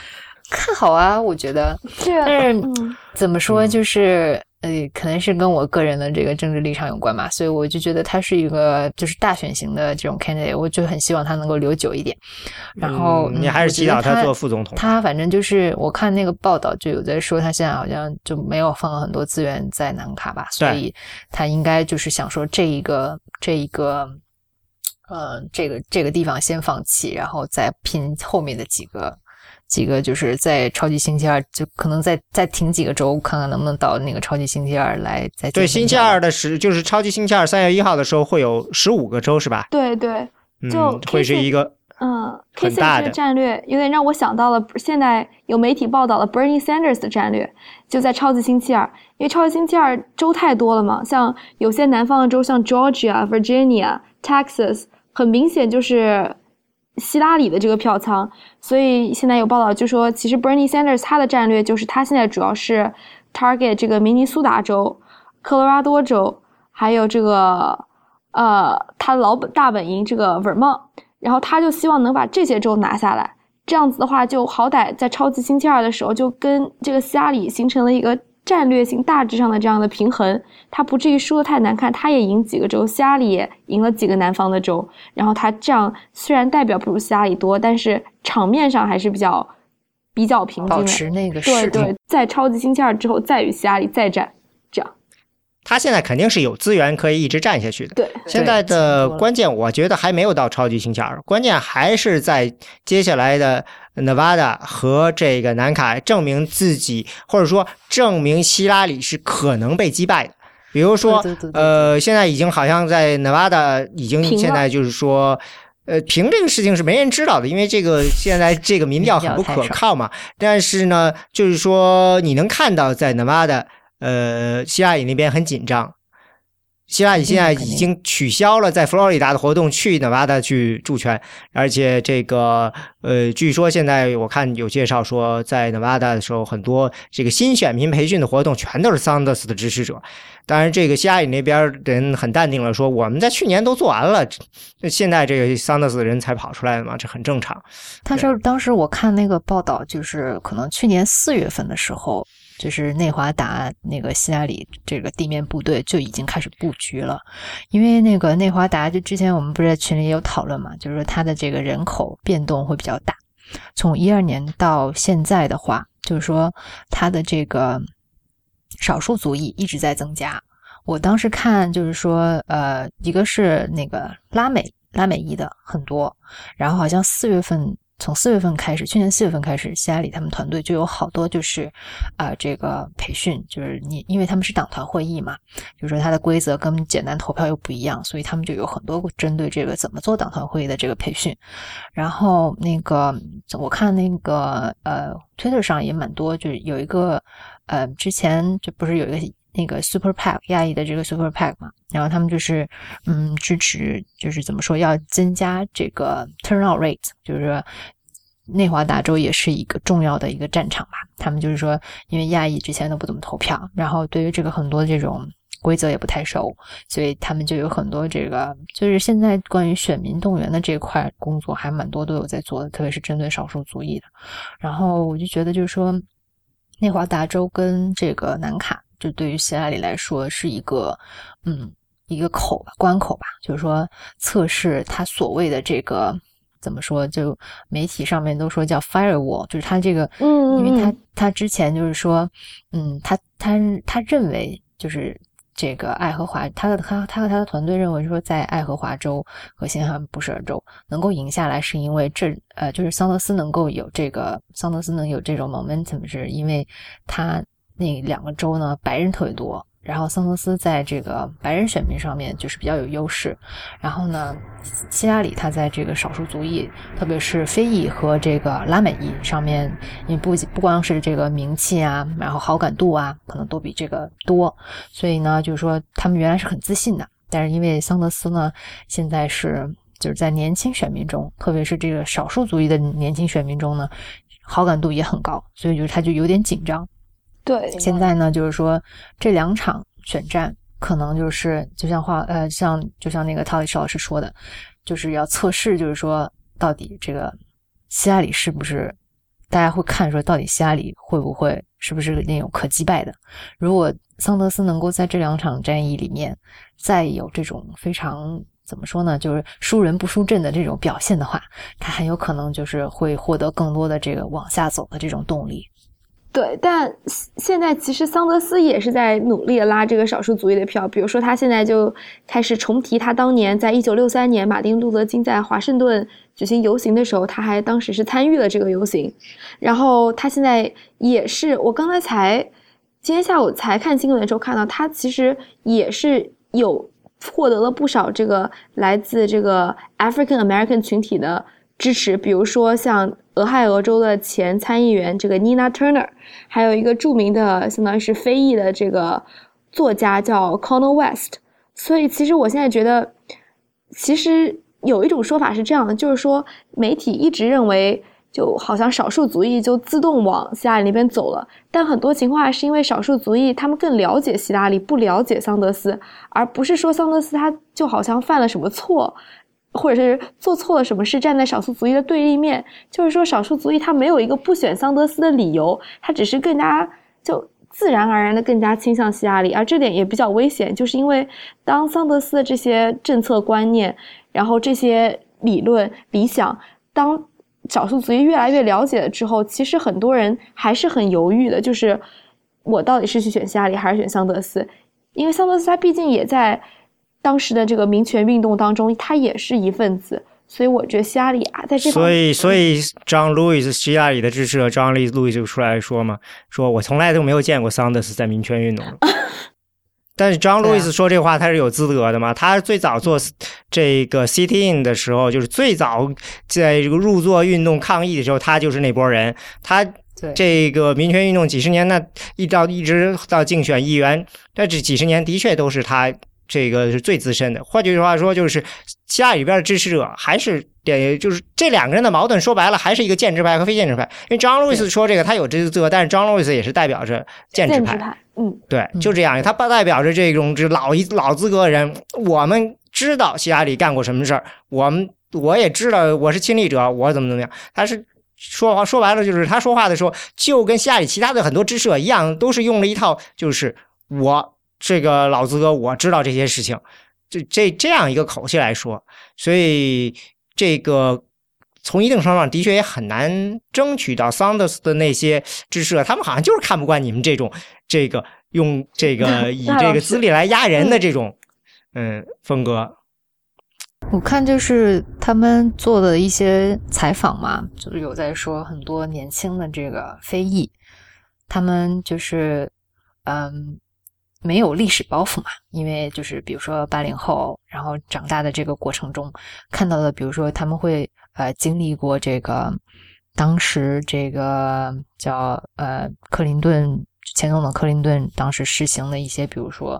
在这个打击犯罪，然后还有这个禁毒运动，这里面这些通过的一些这个法法案啊，就是他会觉得说，嗯，现在很多这个非裔面临的这种呃问题，比如说暴力啊，然后毒品泛滥啊，或者是说这个呃。经济上的不平等，很多都是当时种下的恶果。比如说，他们会有这样子的想法，很多年轻人就会觉得说，嗯，选桑德斯的话是更好的选择，而不是。但现在代表着这种历史包袱的希拉里。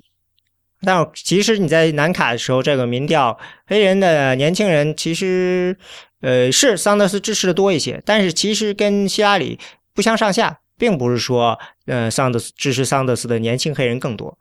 这个当然势头怎么发展是不知道了。现在觉得，我觉得跟跟那个跟这个希拉里布局早有很大的关系。嗯，呃，也不能说是布局的早，就像你说的似的，他就是大家就知道这样一个人。然后呢，这个如果说他在跟奥巴马靠得近一点，对吧？那说奥巴马现在也是建制派嘛，对吧？所以说白了就是就是就是个建制派。然后，嗯，你。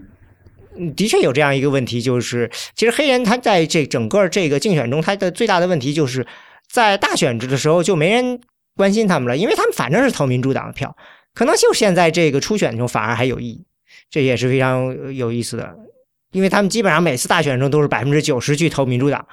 所以那个时候可能也不需要去巴结他们去，这也是一个呃代价吧。但是其实。我觉得这个再怎么发展下去，嗯，桑德斯是看他怎么切入，因为其实是希拉里是在这个在防御，对吧？对。最后，我们让乔伊姐来聊聊最高法院大法官的事儿。嗯，这个就咱们都不是法律专家，咱们就聊聊一聊这东这个对竞选的影影响。对啊，对竞选会产生什么影响？你们觉得？我觉得就是嗯，大概说一下这事儿吧。就是说，就是在上周末的时候呢，这个大法官斯卡利亚，他就是在这个德州的一个牧场就去世了。然后这个一去世呢，就让这个原来这个最高法院就是九个人嘛，现在就是一个人去世的话，就变成了这个自由派四个人，保守派四个人，这样子就是会对很多这个。积压的这个案子吧，会有这个影响。那提名就是按照美国这边的规定的话，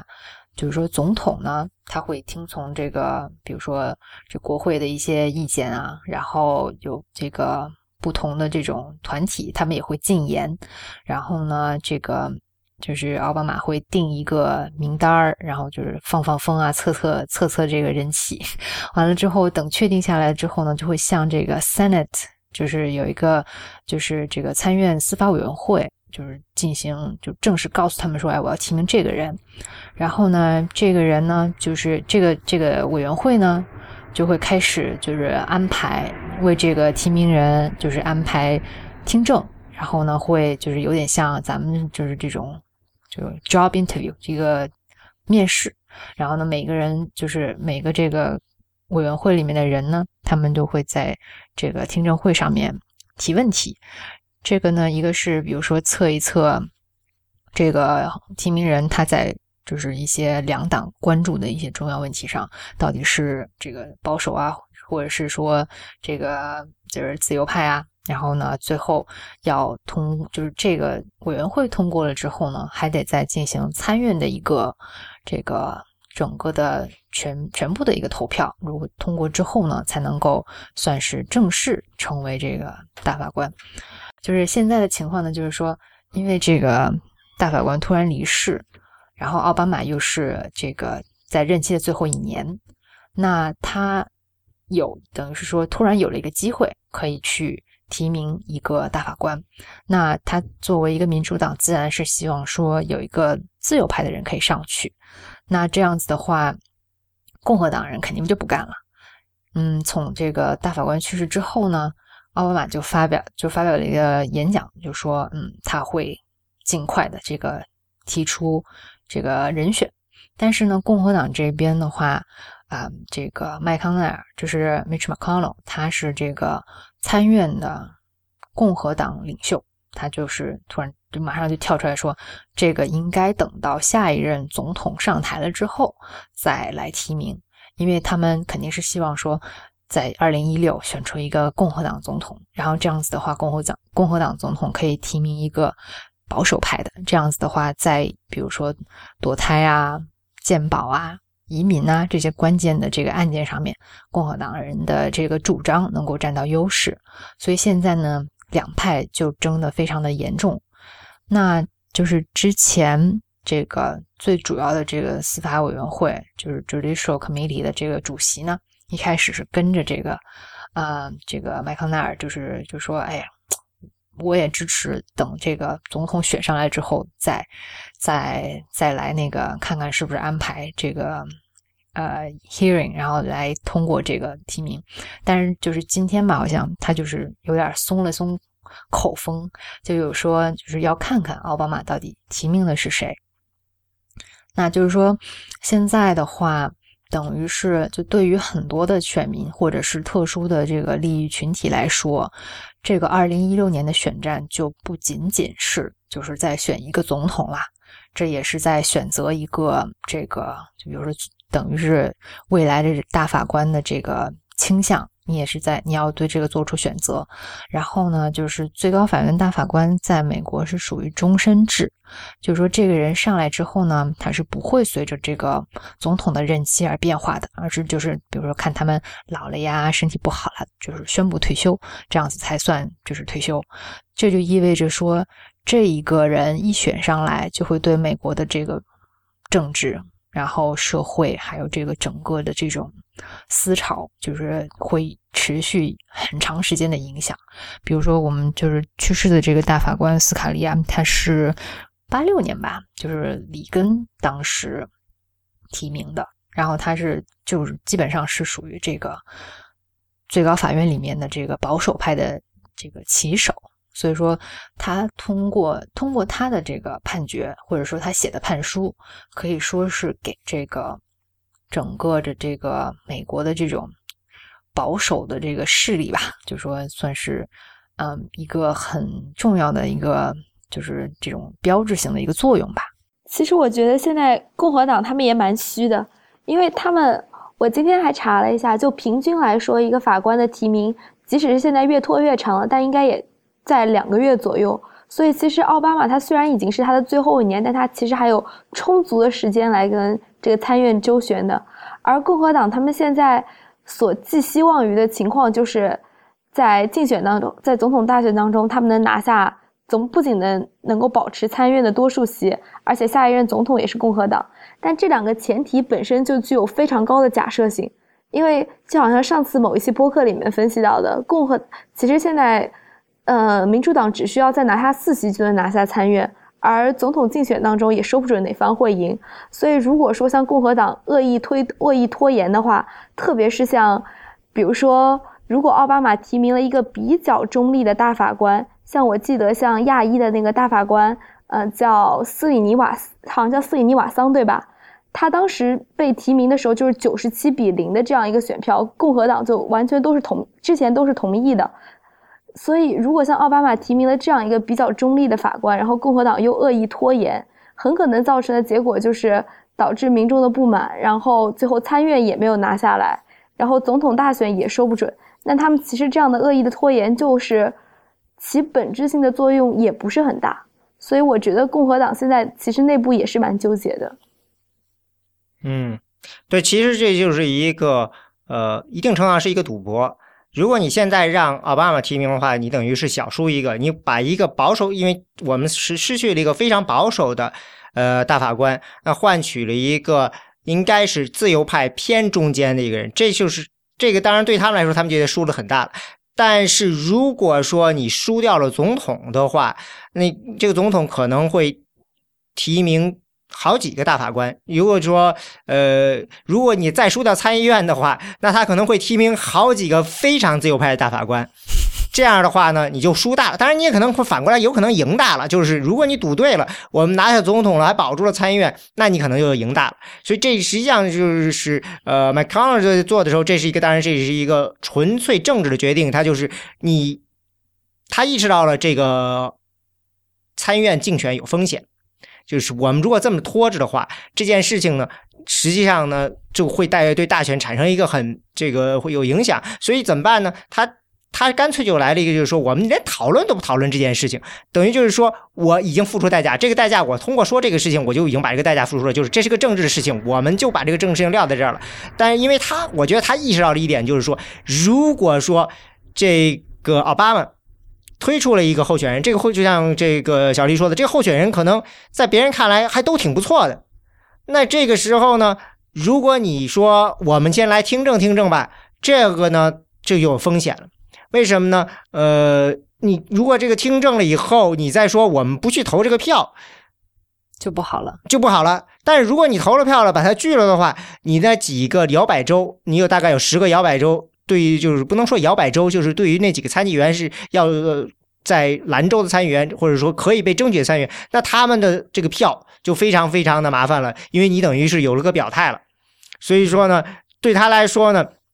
他要保护这些参议员，干脆我们连听证都不做，这是最好的对他们保呃的保护，因为他们就可以说，哦，这是麦康纳说的，我们根本就认为听证，我们不考虑这件事情，又不是说我不支持，我就跟着大家这个我们的领袖走嘛。他这他其实他这样做是牺牲了自己的一个，就是等于是这个形象吧，就是就是说我们的确是这就是纯政治考量，但是他用这种方法呢，等于是去去保护他下面的这些参议员，让他们尽量的避免在这个后这个竞选连任的时候呢，可能。会受到冲击，因为他也肯定意识到了会有这样的现象发生。但是，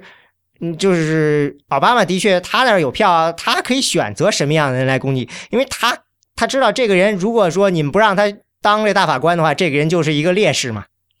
对，如果你当了呢，那这个人怎么着都不会说是太这个保守的。如果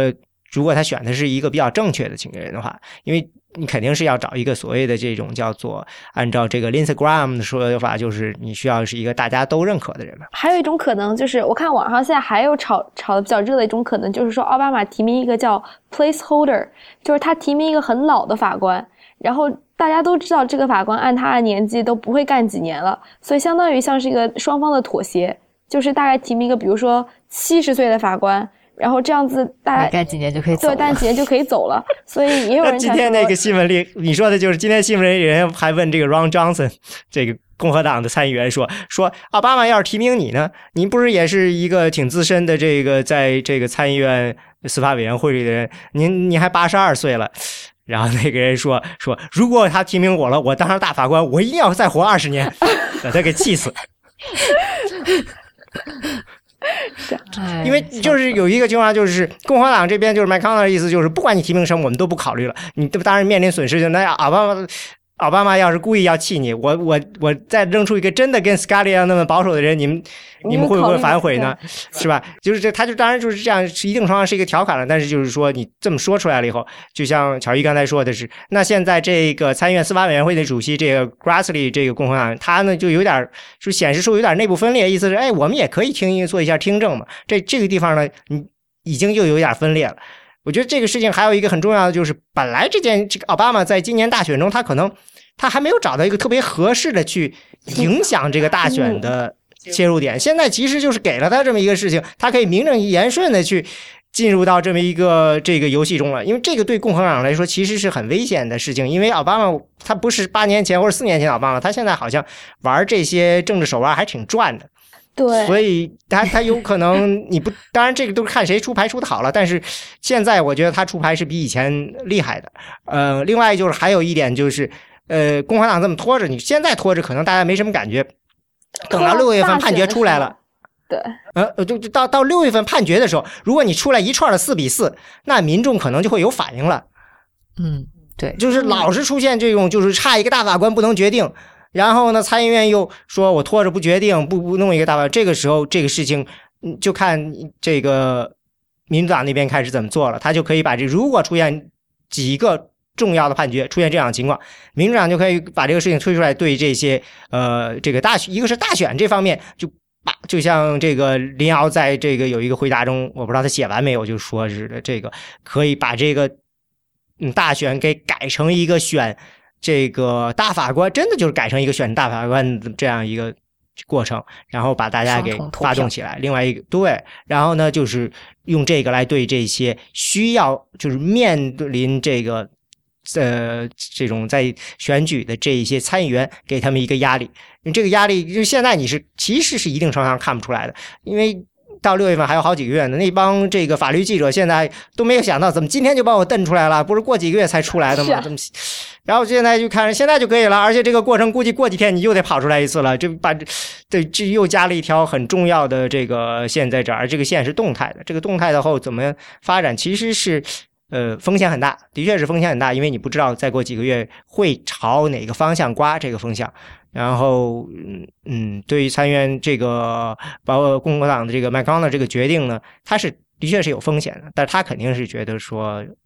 嗯，现在看起来他是想赌一把的。对，而且像共和党他们很多理由其实也不是很能站得住脚，比如说现在共和党内。就关于不举行听证啊，就是拒绝提名的一些一个主流的理由，就是说我们不能让一个第二在他总统任期最后一年的总统来提名，因为他奥巴马已经在总统任期的最后一年了，所以他就相当于是不需要对下一次的选举负责了。那他在提名的过程当中，因为他没有这个对选举负责的压力，所以他也就我们也就不能够相信他的这个判断了。但是他这个理由虽然听上去还有一点道理，但是仔细想想。当时里根也是在他最后一年的时候，第二任总统最后一年的时候提名肯尼迪的，所以其实现在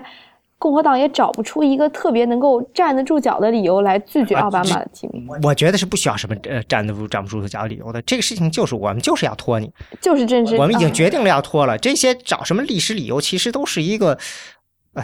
这个为自己这个撑腰，但其实这个目的就是已经很清楚了。你再找不找，最后都是为了这个现在既定的这个策略服务。所以说呢，你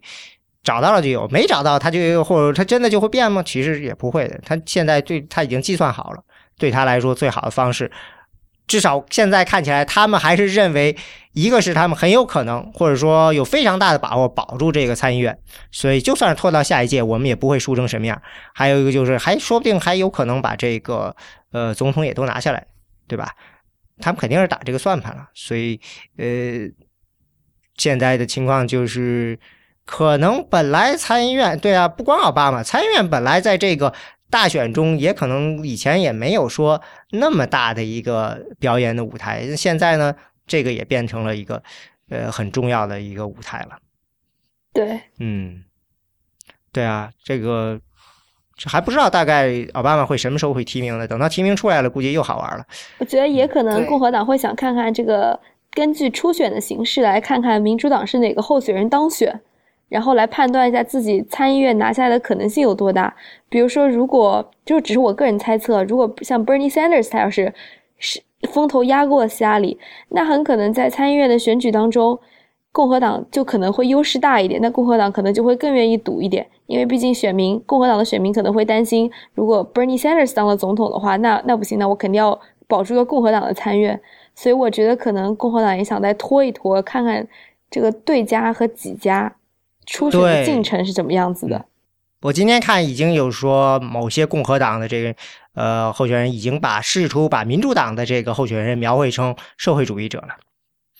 就是桑德斯的这个呃这个牌呢，也准备如果桑德斯真的就是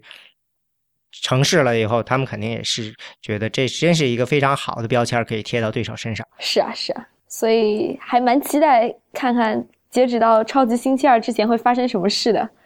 感觉现在这个已经越来越好，越来越有看看头了，比原来想象的要复杂很多。就是各无论是共和党还是民主党，就比如说原来我记得我们一开始做预测的时候，大家都说，哎，民主党这边还是挺明朗的。虽然桑德斯最近势势头比较猛，但是希拉里最后还是能够盖过的。现在越来越不敢说，虽然他肯定还是有很多人这么觉得，但是越来越不敢说这样的话了。然后共和党这边也是一样的。共和党这边主要就是看这次南卡会决定，至少应该有一两个人退出吧。然后呢，主要就是看建制派了。那边我觉得，呃，Trump 跟 Cruz 肯定是不会退出，因为 Cruz 肯定是赌这个超级星期二了。德州他至少能拿下来的嘛，南方几个州他还是比较有希望。所以呢，那建制派如果这次不能够再整合的话，那这个共和党那边可真的就是有点乱的不可收拾了。嗯，那个时候我们再回来看吧。好，嗯，哎，对，是不是要是不是要再就是推荐一下之前就是说那个咱们做的第二十二期的播客，就尤老师和赵丹喵他们的那个九人的那一期，觉得大家可以回去复习一下。啊，对，对对，感兴趣。今年高院的几个大的案子，不过自打没了这个 Scalia 以后呢，这个案子的判决可能都会受影响。好像这个，不过在知乎上呢，或者比其他一些地方呢，都有很呃很多人写了一些文章，已经对这个作者分析了。回头可以把这个链接找出来给大家看看。嗯，谢谢大家收听选美播客。选美播客是 IPN 播客网络旗下的节目，我们网址是选美点 US，我们的知乎专栏是选美 I'm Election。新浪微博是 at 选美 IM Election 中间没有空格。我们的 Twitter 是 at 选美 US。对美国政治动态有兴趣的朋友呢，欢迎加入我们的会员，享受会员专有资讯，支持我们把播客做得更好。啊，最后欢迎大家收听 IPN 博客网络旗下的其他精彩节目：IT 公论、未知道、内核恐慌、太医来了、流行通信、硬影像、无次元、博物志和陛下观。谢谢大家。